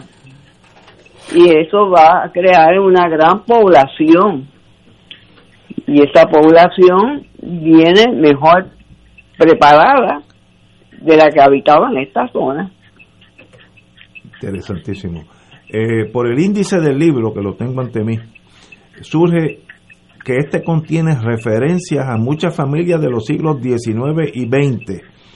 Su libro eh, toca esa, esa- esos temas para aquellos que estudian genealogía. Sí, sí, sí. Eh, cubre bastante, porque por ejemplo eh, esa invasión francesa, vamos a encontrar ahí, por ejemplo, los Alers, los eh, Duprey, los Maisonave, Roy, y, eh, o sea, la guerra, hay un sinnúmero de, de apellidos, Peyot, que van, eh, que van a estar en esta zona. Y bueno, también vienen los venezolanos que van a entrar ahí cientos de, eh, de, de venezolanos que eran mayormente españoles que vivían en Venezuela Sí, huyendo allá de abajo Bolívar a la revolución, sí. entiendo. hasta la revolución Eh, yo he visto aquí en el índice de sus obras que usted tiene un sinnúmero de libros. Voy a tocar los que más me llamaron la atención. Memorias de mi pueblo Aguadilla. Aquellos son Así, aguadillanos, ahí tiene uno. Hacienda Sí, la sí. Concepción, otro. Eh, Santa Rita, una eh, hacienda para la historia. esa esa tiene un gran trasfondo histórico Ah, pues, Esa, la hacienda Santa Rita, está en, Guánica. Y por ahí, eh, eso de los Quiñones, y de, de- después fue de, de, los Corsos. Pero cuando la invasión norteamericana, eh, fue la hacienda en que eh, tenían la bandera española y cuando vieron llegar los americanos, subieron la, la- lo- los Corsos, la francesa. qué Y ahí es donde interesantísimo. estaba la hermana Dominga, que, que, eh, se lo consigue. Eh, toda esa hacienda es una belleza, pero el terremoto ha destruido. eh, eh, una- eh, es una pérdida, es una pérdida. Está tratando de levantar fondo para volver a restaurarla.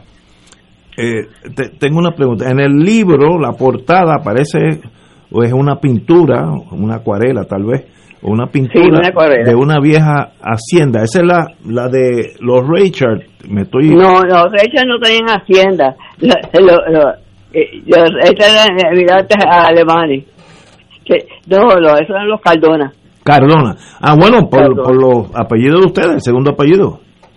Sí, sí. Y, y esa finca era, esa finca, esa hacienda era de café, azúcar, ¿qué era? No, esa hacienda fue de las primeras, estaba al lado de la ermita de Espinal. y esa hacienda eh, originalmente fue de unos españoles y, y luego pasa a los Quiñones que vienen siendo los mismos Cardona a los, a los del Valle y después a los Cardona Inte- interesantísimo. Y, te- y como ustedes eh, obviamente tienen un nombre alemán, eh, ¿cómo llegan esos Richard a Aguadilla, ya que usted es historiadora? los Richard llegan en 1835 más o menos Carl Wilhelm cuando Richard. se establecen en esta zona eh, unas casas alemanas. Acababan de abrir el puerto y se establece una y Schroeder, que era un alemán, eh, comienza a traer, yo diría que en cadena, con más que los corsos, comienza a traer eh, eh, alemanes. Eh, Richard era eh, eh, contable, era contable y, entra con Schomburg también que era también contable y, y ellos eh, ponen parte para la firma dicen su intelecto bolsillo fue eh, eh, pelado y pero este tanto eh, eh, Schomburg como Bercedoni que no era no era este, a- alemán eh, se establecen una firma aquí en, en Aguadilla, entre varias. Eh. ¿Dónde se consigue este libro? Bueno, este libro está en Norberto, Ajá. en las Américas. Está también en este en la casita, en Aguadilla Mall y además en Amazon. En Amazon, muy bien. Eh, me imagino que usted está trabajando, la veo que es inquieta con la pluma en la mano. ¿Usted está trabajando en otro, algún otro libro en este momento?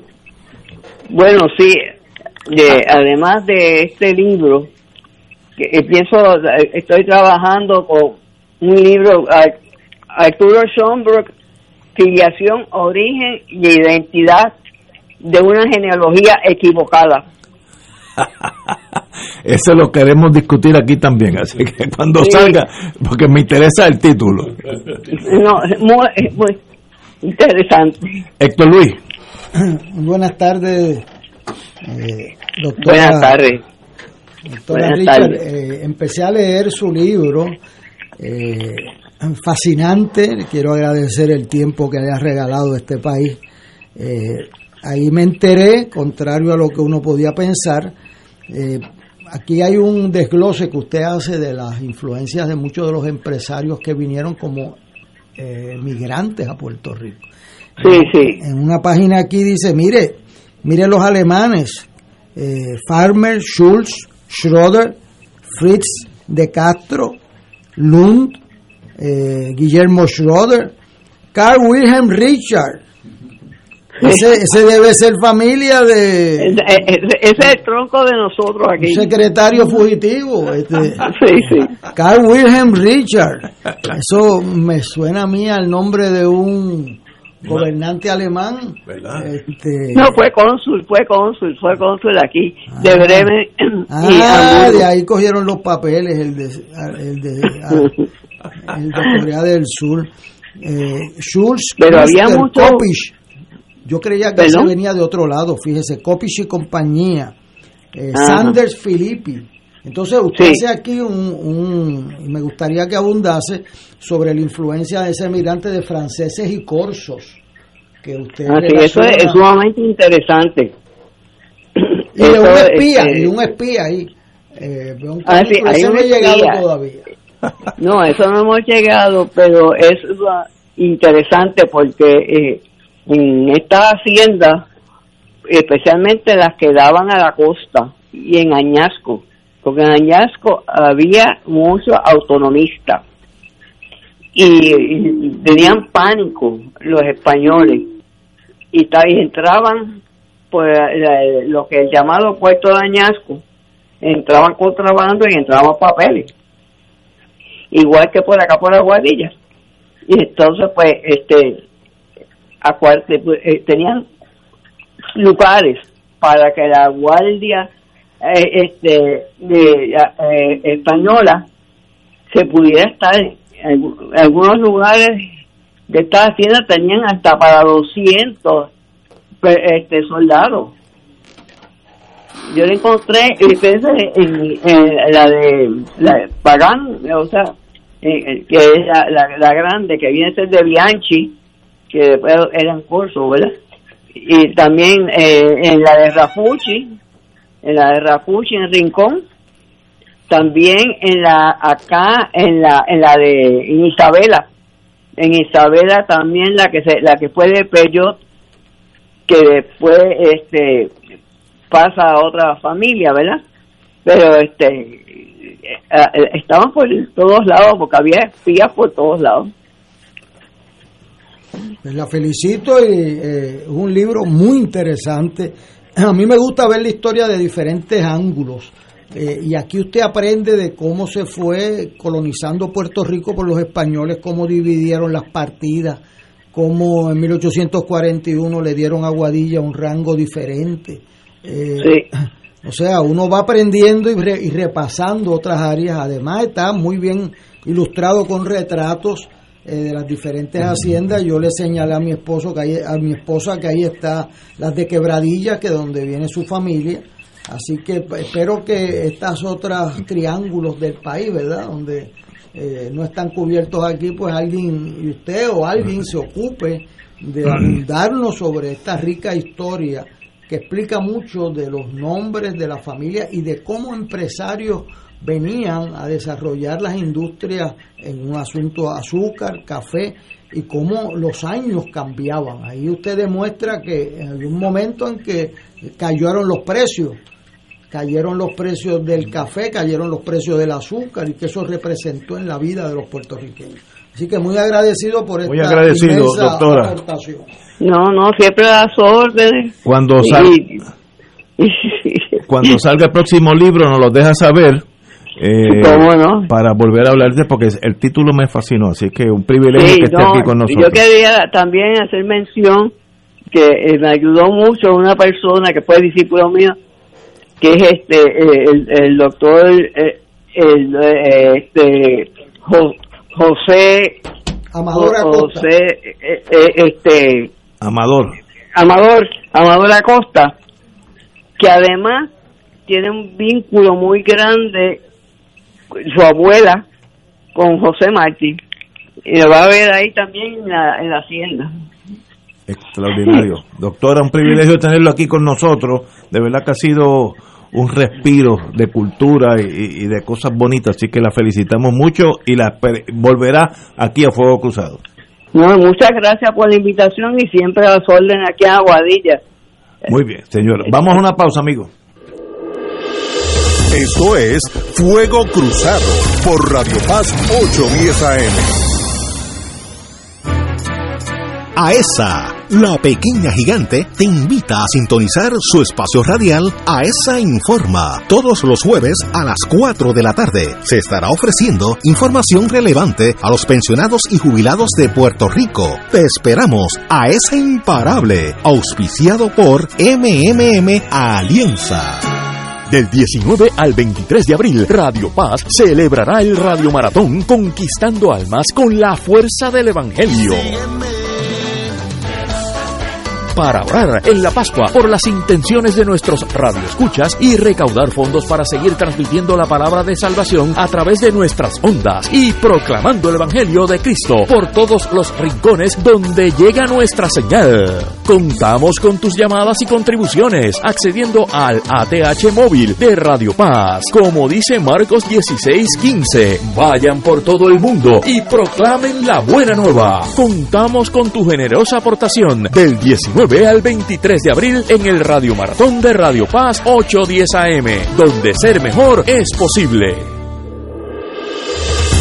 Fuego Cruzado, el programa de más credibilidad en la radio puertorriqueña, es ahora la tribuna abierta de análisis noticioso, con diversas perspectivas que exploran el trasfondo de lo que acontece a diario y cómo nos afecta. Escucha Ignacio Rivera y sus panelistas invitados de lunes a viernes en Fuego Cruzado en transmisión diferida a las 10 de la noche por Oro 92.5 FM. En Oro 92.5 FM, Radio Paz 810 y el Canal 13 estamos trabajando a tono con la emergencia que en estos momentos está viviendo Puerto Rico. Estamos ofreciendo nuestros servicios al máximo con el personal disponible según nos permitan las circunstancias. Si tiene un mensaje para ofrecer a sus asociados, clientes o personal, solo tiene que llamar al 787-349-7949. 787-552-0825 y nuestros empleados le comunicarán al personal de ventas para atender su necesidad. A nuestros clientes estén en comunicación con su ejecutivo o ejecutiva de ventas que continúan ofreciendo sus servicios como de costumbre. Recuerden los teléfonos 787-349-7949 y 787-552-0825. Y ahora continúa Fuego Cruzado. Regresamos amigos y amigas a Fuego Cruzado. Como esto tiene que ver con educación, voy a hablar con Héctor Luis Acevedo. No habrá, no habrá promoción automática. Eso suena tan lógico que no debe haber promoción automática. El hecho que usted vivo no quiere decir que lo van a pasar de grado. Tú tienes un, un, dicho ahora sobre esas cosas que son la verdad. La verdad hace noticia. Lo obvio, este es un país donde lo obvio es noticia y decir la verdad puede constituir traición. Eso me encanta. o sea, lo obvio. Pero bueno, pues lo obvio no es nada obvio en este país. Aquí le dieron diplomas de graduación a gente que no cogieron clases. Entonces creen que alguien, eso es como los, los, los lunes libres, como nadie protesta. Bueno, el único que protesto soy yo, porque ¿cómo tú vas a dar un diploma hueco de contenido? Entonces cuando llegan a mi salón, a cuando llegan a mi salón, el de la escuela pública, que lleva un año sin coger clases, frente al de la escuela privada, sabe Dios el muchacho de pública con más talento, como está ahí, suelto hace un año, y entonces el de privada hicieron un esfuerzo tremendo en darle clases por internet, por Zoom, parte presencial, bueno, este eh, home home este schooling como lo hacen dos amigas que yo conozco abogadas bueno pero no todo el mundo puede hacer homeschooling este eh, entonces pues esa esa desventaja eh, para mí de, de una situación inmoral de este país con sus niños pobres entonces cuando el otro día para complicarme la vida el ingeniero me topé con dos expresidentes del colegio de ingenieros un día tras otro eso le sube la temperatura a uno. Este, cuando yo le pregunto, oiga, ¿y por qué están diciendo que hay 660 escuelas que no van a abrir en agosto? Por las columnas cortas. Entonces me empezaron a explicar las columnas cortas y las largas.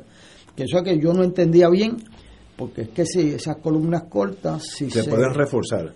Se, bueno, pero si no haces eso, le puede caer el techo sí, a los niños encima. Eh, un, no, no es algo menor. Entonces yo le digo, pero ¿y por qué? Entonces el presidente del colegio de abogados, uno de ellos, me dice, eso no es tan difícil arreglar como la gente no. cree.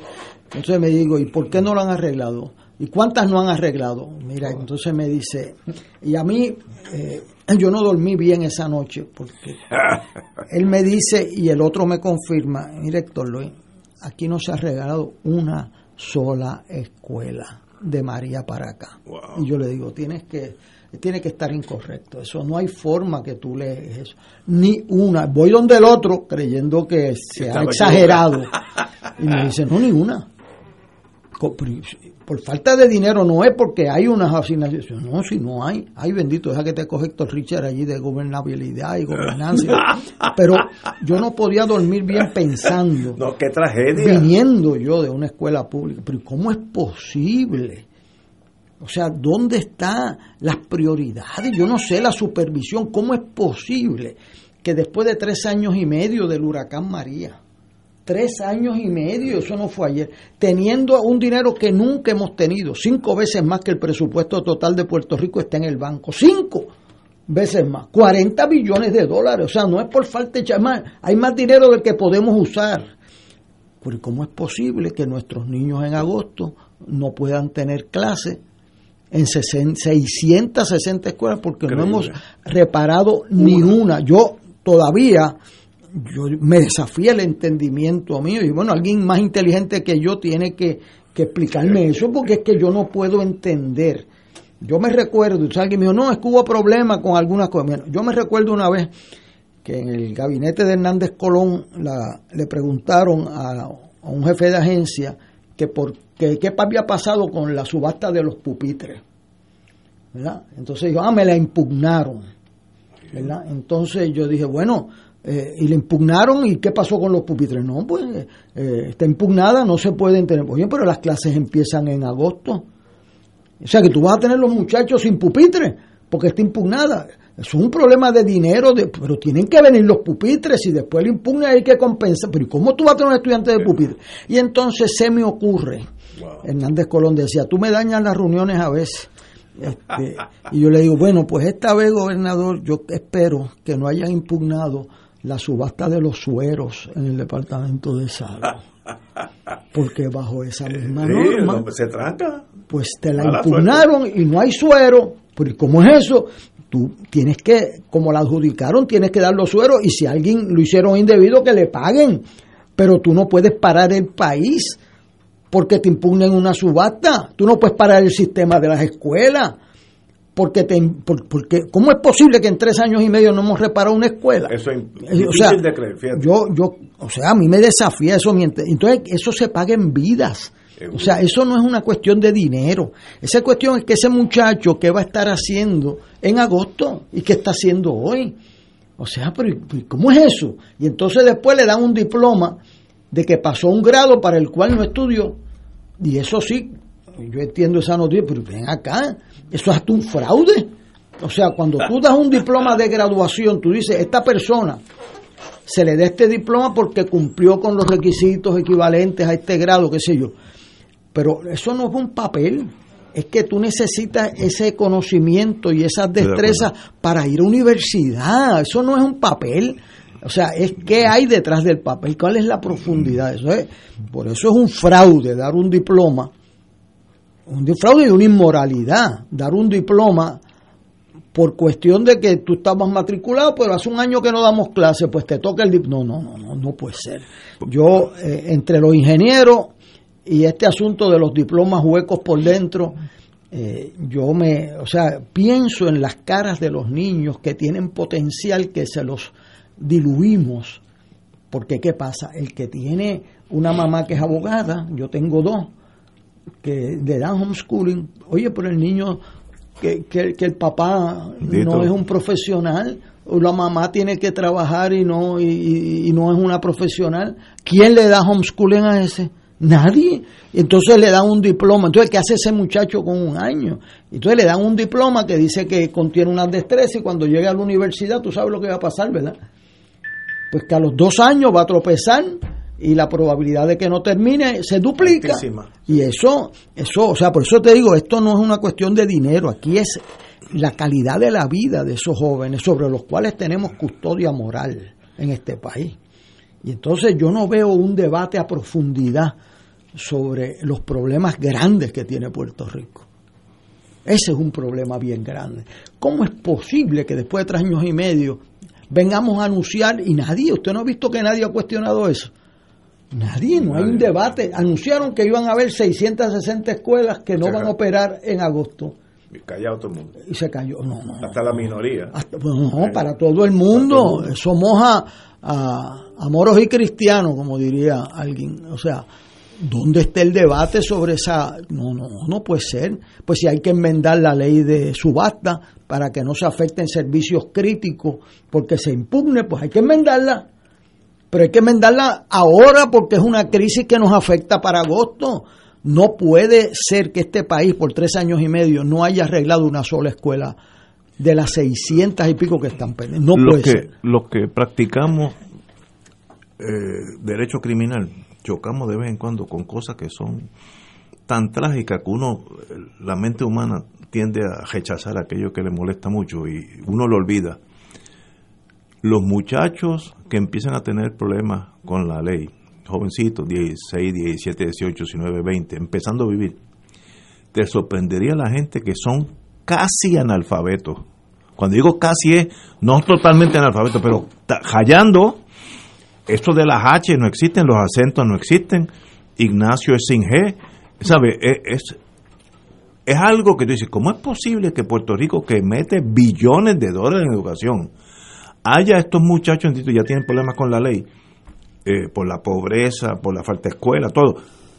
pero no tienen destreza ni para escribir. No, no, no, no puede ser nada porque tú no tienes destreza. Matemática, eso no existe en esos muchachos. Esos muchachos ¿qué tú antes se lo llevaba el ejército. Ahora Sí. hay un examen de entrada al Sí. ejército que no lo pasan.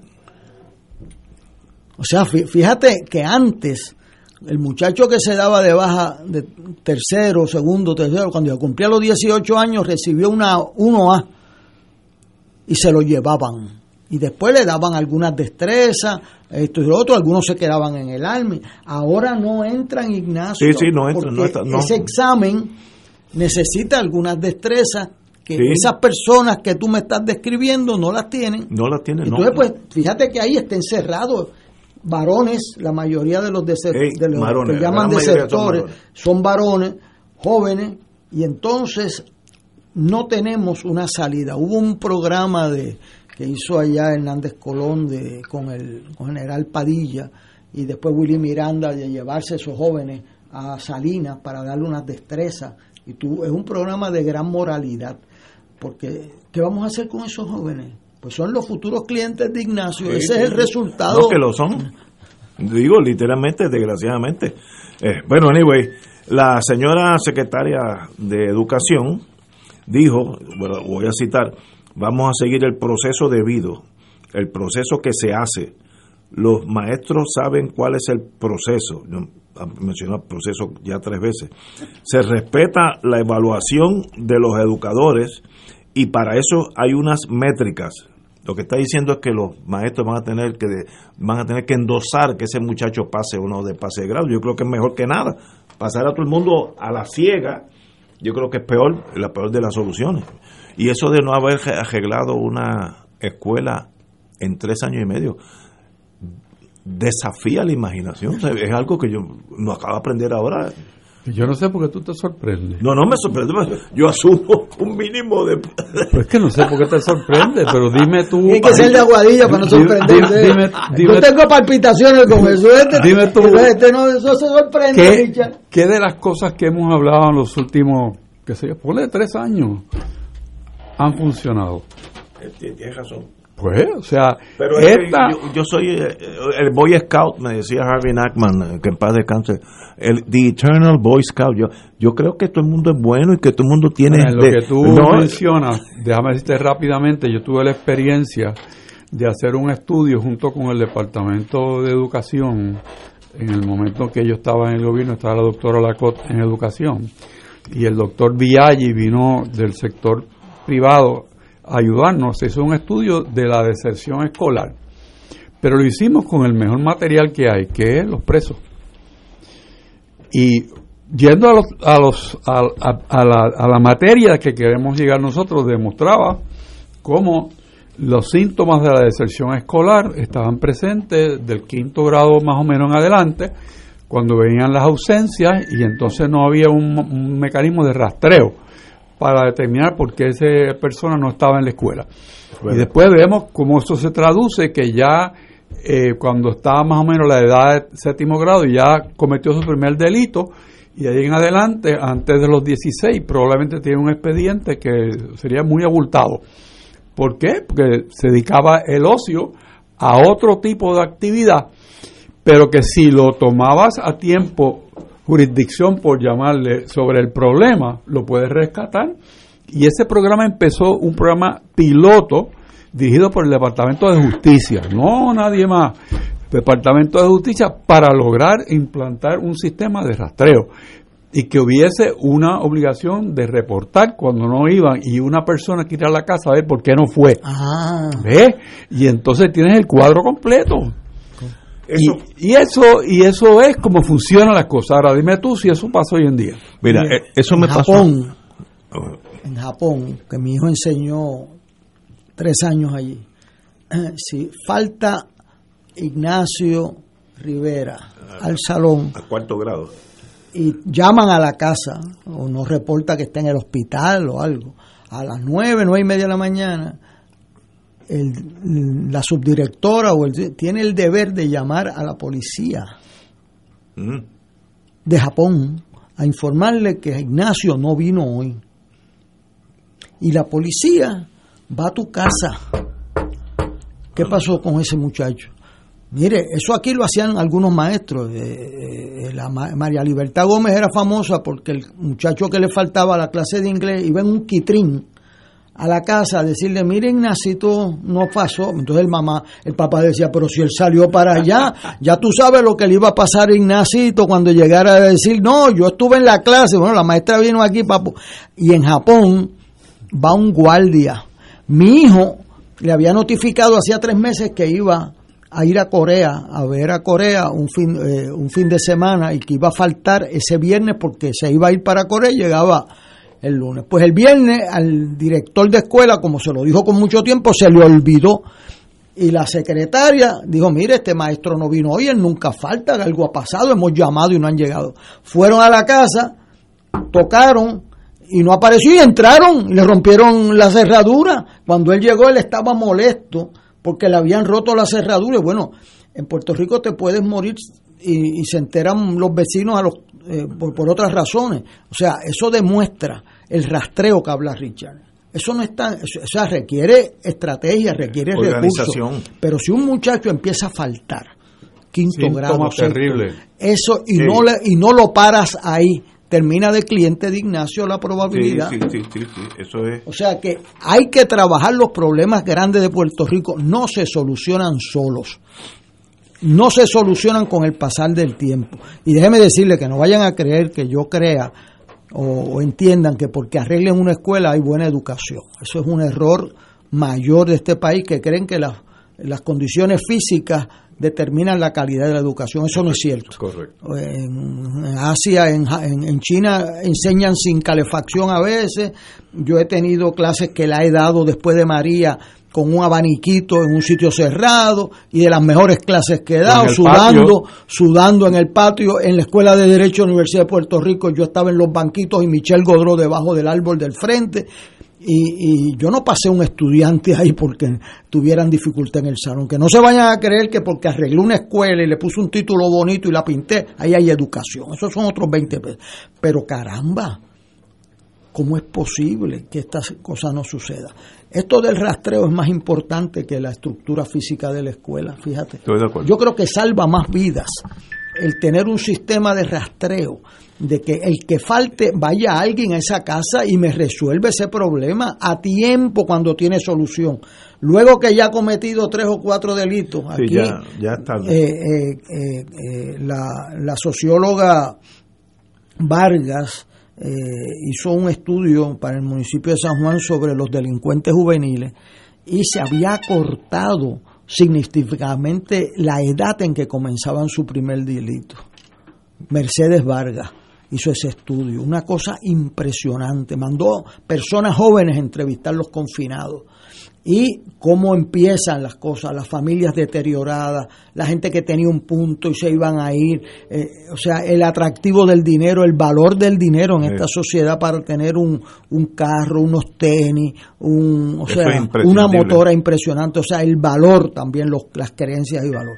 Pero lo que ha señalado Richard de la intervención a tiempo, en el rastreo es para mí, eh, y digo, y rastreo para contener que yo necesito en el salón, tú no puedes estar yo una, eh, eh, sin hacer nada. Yo una vez propuse, y no sé cómo nadie se dio cuenta, me dicen matado, sabe Dios, que tú no tienes derecho a no ir a la escuela. Eso es correcto, es mandatorio. Mandatorio, y si no vas a la escuela, tienes que meterte en este programa. Y en Brasil, usted sabe lo que hizo Lula Digo, si usted quiere cupones de alimento y quiere todas las ayudas, me trae un certificado de que sus hijos están eh, asistiendo a la escuela, ¿sabe? y aumentó tremendamente la asistencia en la escuela. Porque esto hay que meterle, entonces yo so, que hay que meterle el pecho y lo tienen que meter de que no haya incentivos políticos a, a cambiar de posición. Porque aquí lo que pasa es que si un partido los cogen las personas que se afectan por estas medidas y le dicen, ah, me estás apretando mucho, me voy con otro. Y la manera de que tenemos que bregar con eso es con un acuerdo eh, multipartidista que diga, mira, esto es lo que hay que hacer y lo firmamos todo. Y entonces no te puedes ir para ningún lado. Tienes que meter, porque cuando empiecen a apretar con las ausencias, alguien va a gritar. O sea, eh, eh, alguien va a gritar y nosotros lo que no podemos hacer es evitarnos el problema con el silencio y dándole vuelta a no enfrentarlo. Y eso, las consecuencias, las consecuencias son terribles para el país. Y estamos a tiempo para, para lo que no estamos a tiempo es para dar un diploma sin contenido y que nuestra gente pobre no tengan opción de una buena educación. Tenemos que ir a una pausa, amigos, y regresamos con el final de Fuego Cruzado. Fuego Cruzado está contigo en todo Puerto Rico. En Radio Paz 810 AM agradecemos las contribuciones de nuestros oyentes recibidas a través de ATH Móvil durante esta larga cuarentena, que nos ha permitido mantenernos en el aire a pesar de la difícil situación económica que nos ha golpeado duramente. Permanecemos a flote, pero cada vez es más cuesta arriba la misión de seguir operando este ministerio radial al servicio de nuestros hermanos en la fe y nuestra iglesia. Ahora más que nunca necesitamos de tu solidaridad. Entrando a la aplicación ATH móvil de la siguiente manera. Paso número uno, marca Pay Business. Paso 2, busca Radio Paz 810. Número 3, escribe la cantidad del donativo. Y número 4, presiona enviar. Muchas gracias por tu ayuda y mil bendiciones ahora y siempre. AESA, la pequeña gigante, te invita a sintonizar su espacio radial AESA Informa. Todos los jueves a las 4 de la tarde se estará ofreciendo información relevante a los pensionados y jubilados de Puerto Rico. Te esperamos a esa imparable, auspiciado por MMM Alianza. Radio Paz te ofrece el mejor motivo para levantarte temprano y disfrutar el comienzo de un nuevo día de lunes a viernes con Enrique Liboy y Radio Paz en la mañana. La dosis perfecta de noticias, deportes y éxitos musicales de todos los tiempos, humor y curiosidades, calendario de actividades y tus peticiones musicales por el 787-300-4982. Conéctate con el 810 AM de lunes a viernes con Enrique Liboy y Radio Paz en la mañana. Fuego Cruzado, el programa de más credibilidad en la radio puertorriqueña, es ahora la tribuna abierta de análisis noticioso, con diversas perspectivas que exploran el trasfondo de lo que acontece a diario y cómo nos afecta. Escucha Ignacio Rivera y sus panelistas invitados de lunes a viernes en Fuego Cruzado en transmisión diferida a las 10 de la noche por Oro 92.5 FM. Y ahora continúa Fuego Cruzado.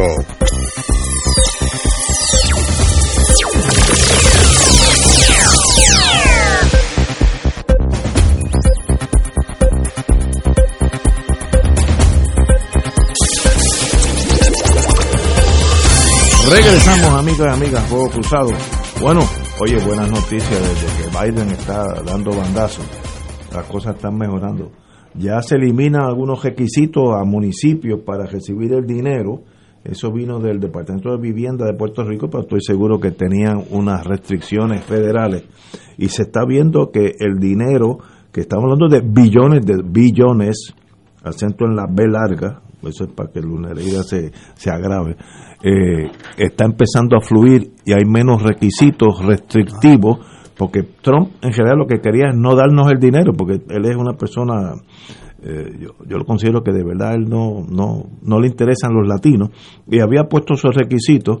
Y digo eso porque dinero de FEMA también ha habido acusaciones en New Orleans en Houston así que pillitos hay donde quiera. El problema es que acentuaron los de aquí para venir con esas restricciones y allá el, el, el ambiente de Biden, eh, la, su, su cuatrenio empieza a caminar con un pie mucho más humano, eh, sobre todo para los puertorriqueños.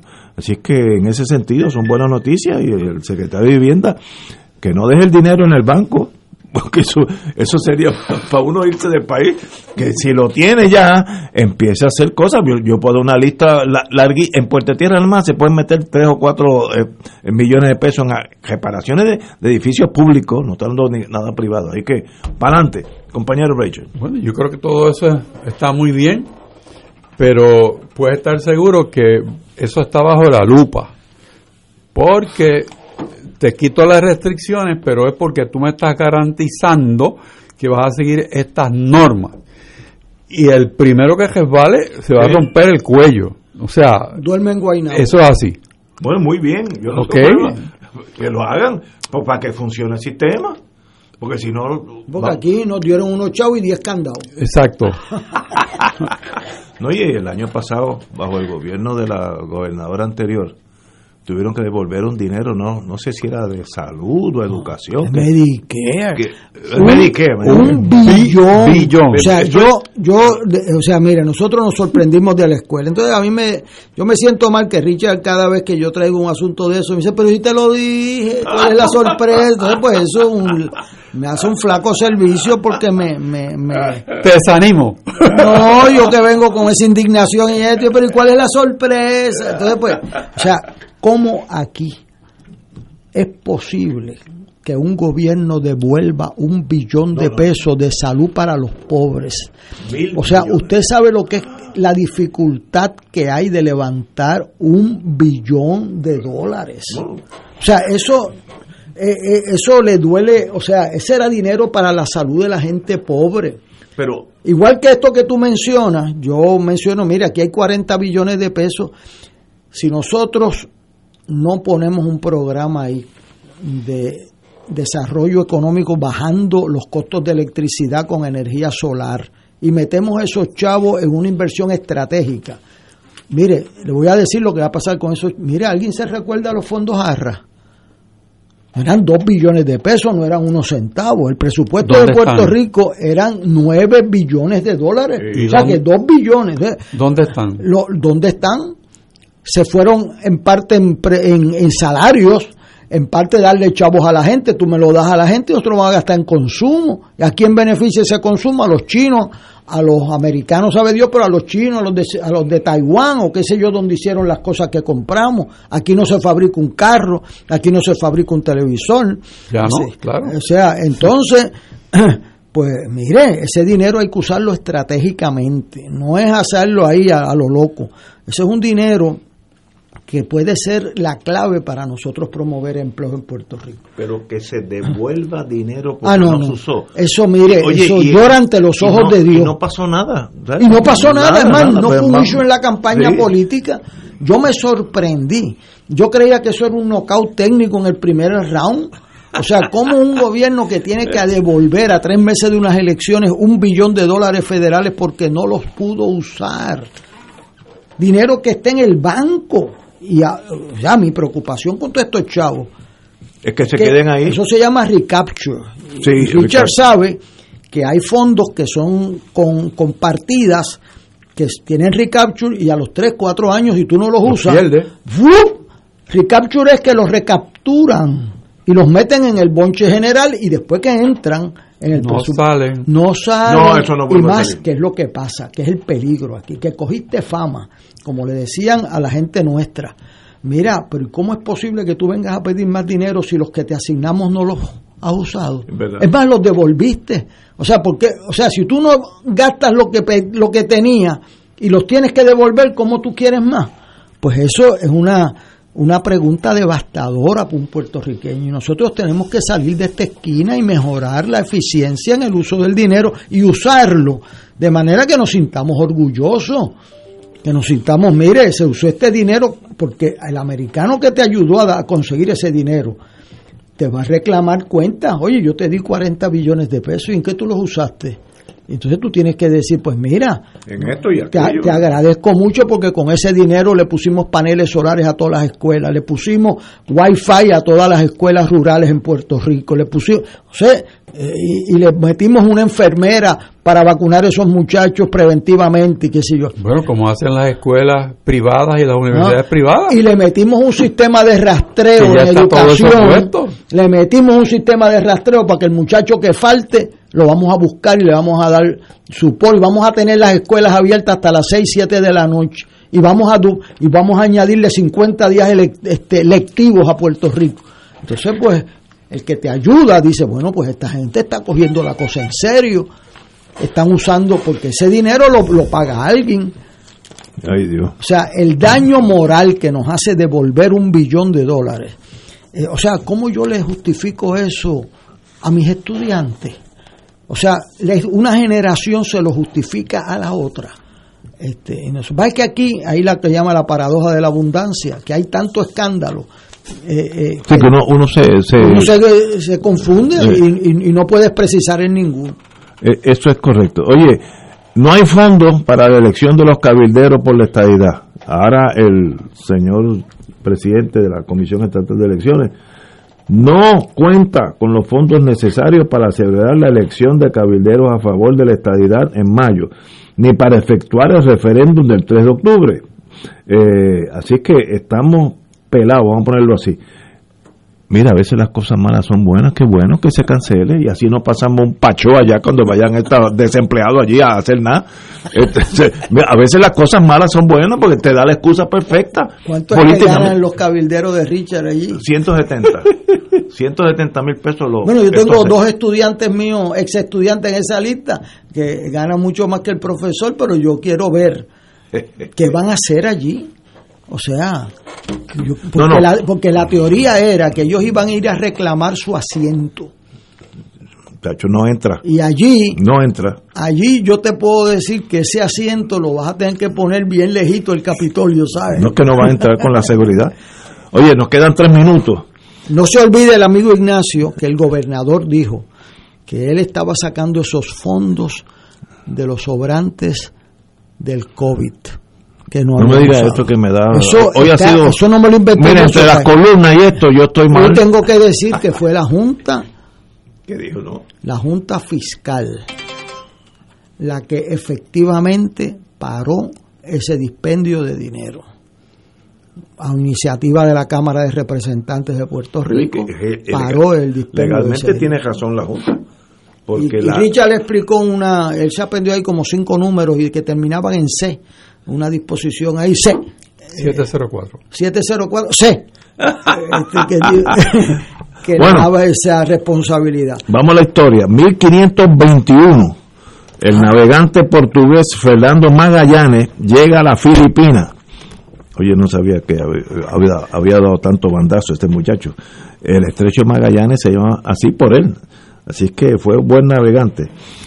Oye, en 1861, que eso fue ayer, Italia se unifica en lo que es hoy un eh, single kingdom, una, un reinado como, como Italia, lo que conocemos hoy. Eh, eso fue bajo el Víctor Víctor Emanuel. Y esto fue a palo limpio, como todos los grandes cambios en, la, en, la- en el mundo. Esa fue la campaña del guerrero Giuseppe Garibaldi, 1861. Eso quiere decir que en términos de los países eh, ya mayores, China, España, etcétera, este, eh, Italia es un país relativamente nuevo, 1861. Por eso, yo que estuve un tiempito en Italia, en Italia las provincias son los, los gobiernos reales. Si tú naces en Boloña, pues tu escuela es la Universidad de Boloña, la policía es de Boloña, eh, los taxes son de Boloña, es casi como un país dentro de lo que es Italia. Y los carabinieri, que son cuatro gatos, es para lo que es el equivalente aquí, el equivalente a FBI. Italia es un país cuyas provincias son las que corren la vida diaria de, la- de los diferentes ciudadanos. A diferencia de otras naciones que, se hicieron, Estados Unidos, que es un país jovencito y lleva doscientos y pico de años, y Italia se formó Italia 1861. Wow. Eh, y desde el punto de vista de malas noticias, 1942, ya yo sí estaba dando bandazos, el, el, el campo de concentración Belzec se hizo en Polonia, donde se llevaron a la- el primer día 30.000 judíos polacos, ningún de los, de los que estoy seguro, si entraron en el 42, apenas salió uno o dos de esos. Es una de las cosas que uno no puede comprender, cómo el ser humano puede ser tan cruel con el ser humano. Eso para mí, el holocausto es algo que yo no puedo entender hasta el día de hoy. Así que las cosas, compañeros, un privilegio tenerlos aquí. Bueno, buenas tardes a ti y a todos Los amigos que nos escuchan. El caso de Natal para San Juan se está viendo en estos días, hoy había vista, así que lo, lo notificaron. Denegaron el recurso. El recurso, sí, de, de, de unos documentos que estaban interesados en entrar en evidencia. El confirmó instancia. Y el, y el Supremo dijo que no, No, el Supremo no ha Ah, El Supremo no ha actuado. Ah, bueno, es el apelativo. Bueno, es bien, im- lo que son abogados de corte, es bien importante que el documento que uno le interesa entre evidencia, porque si no, no existe. Si no, no existe. Señores, hasta mañana, amigos.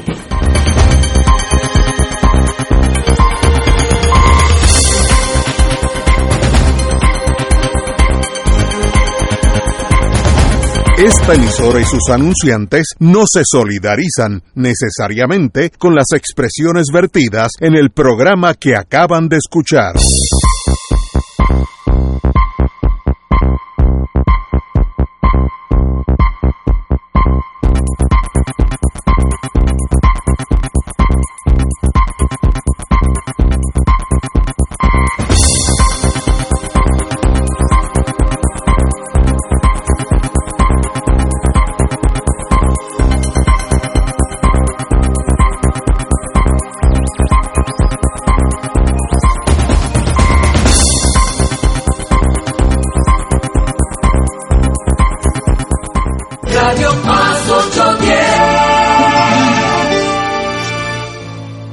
Vivamos esta cuaresma como tiempo de esperanza. Caminemos hacia el santuario de Nuestra Señora, Madre de la Divina Providencia, para la misión cuaresmal 2021.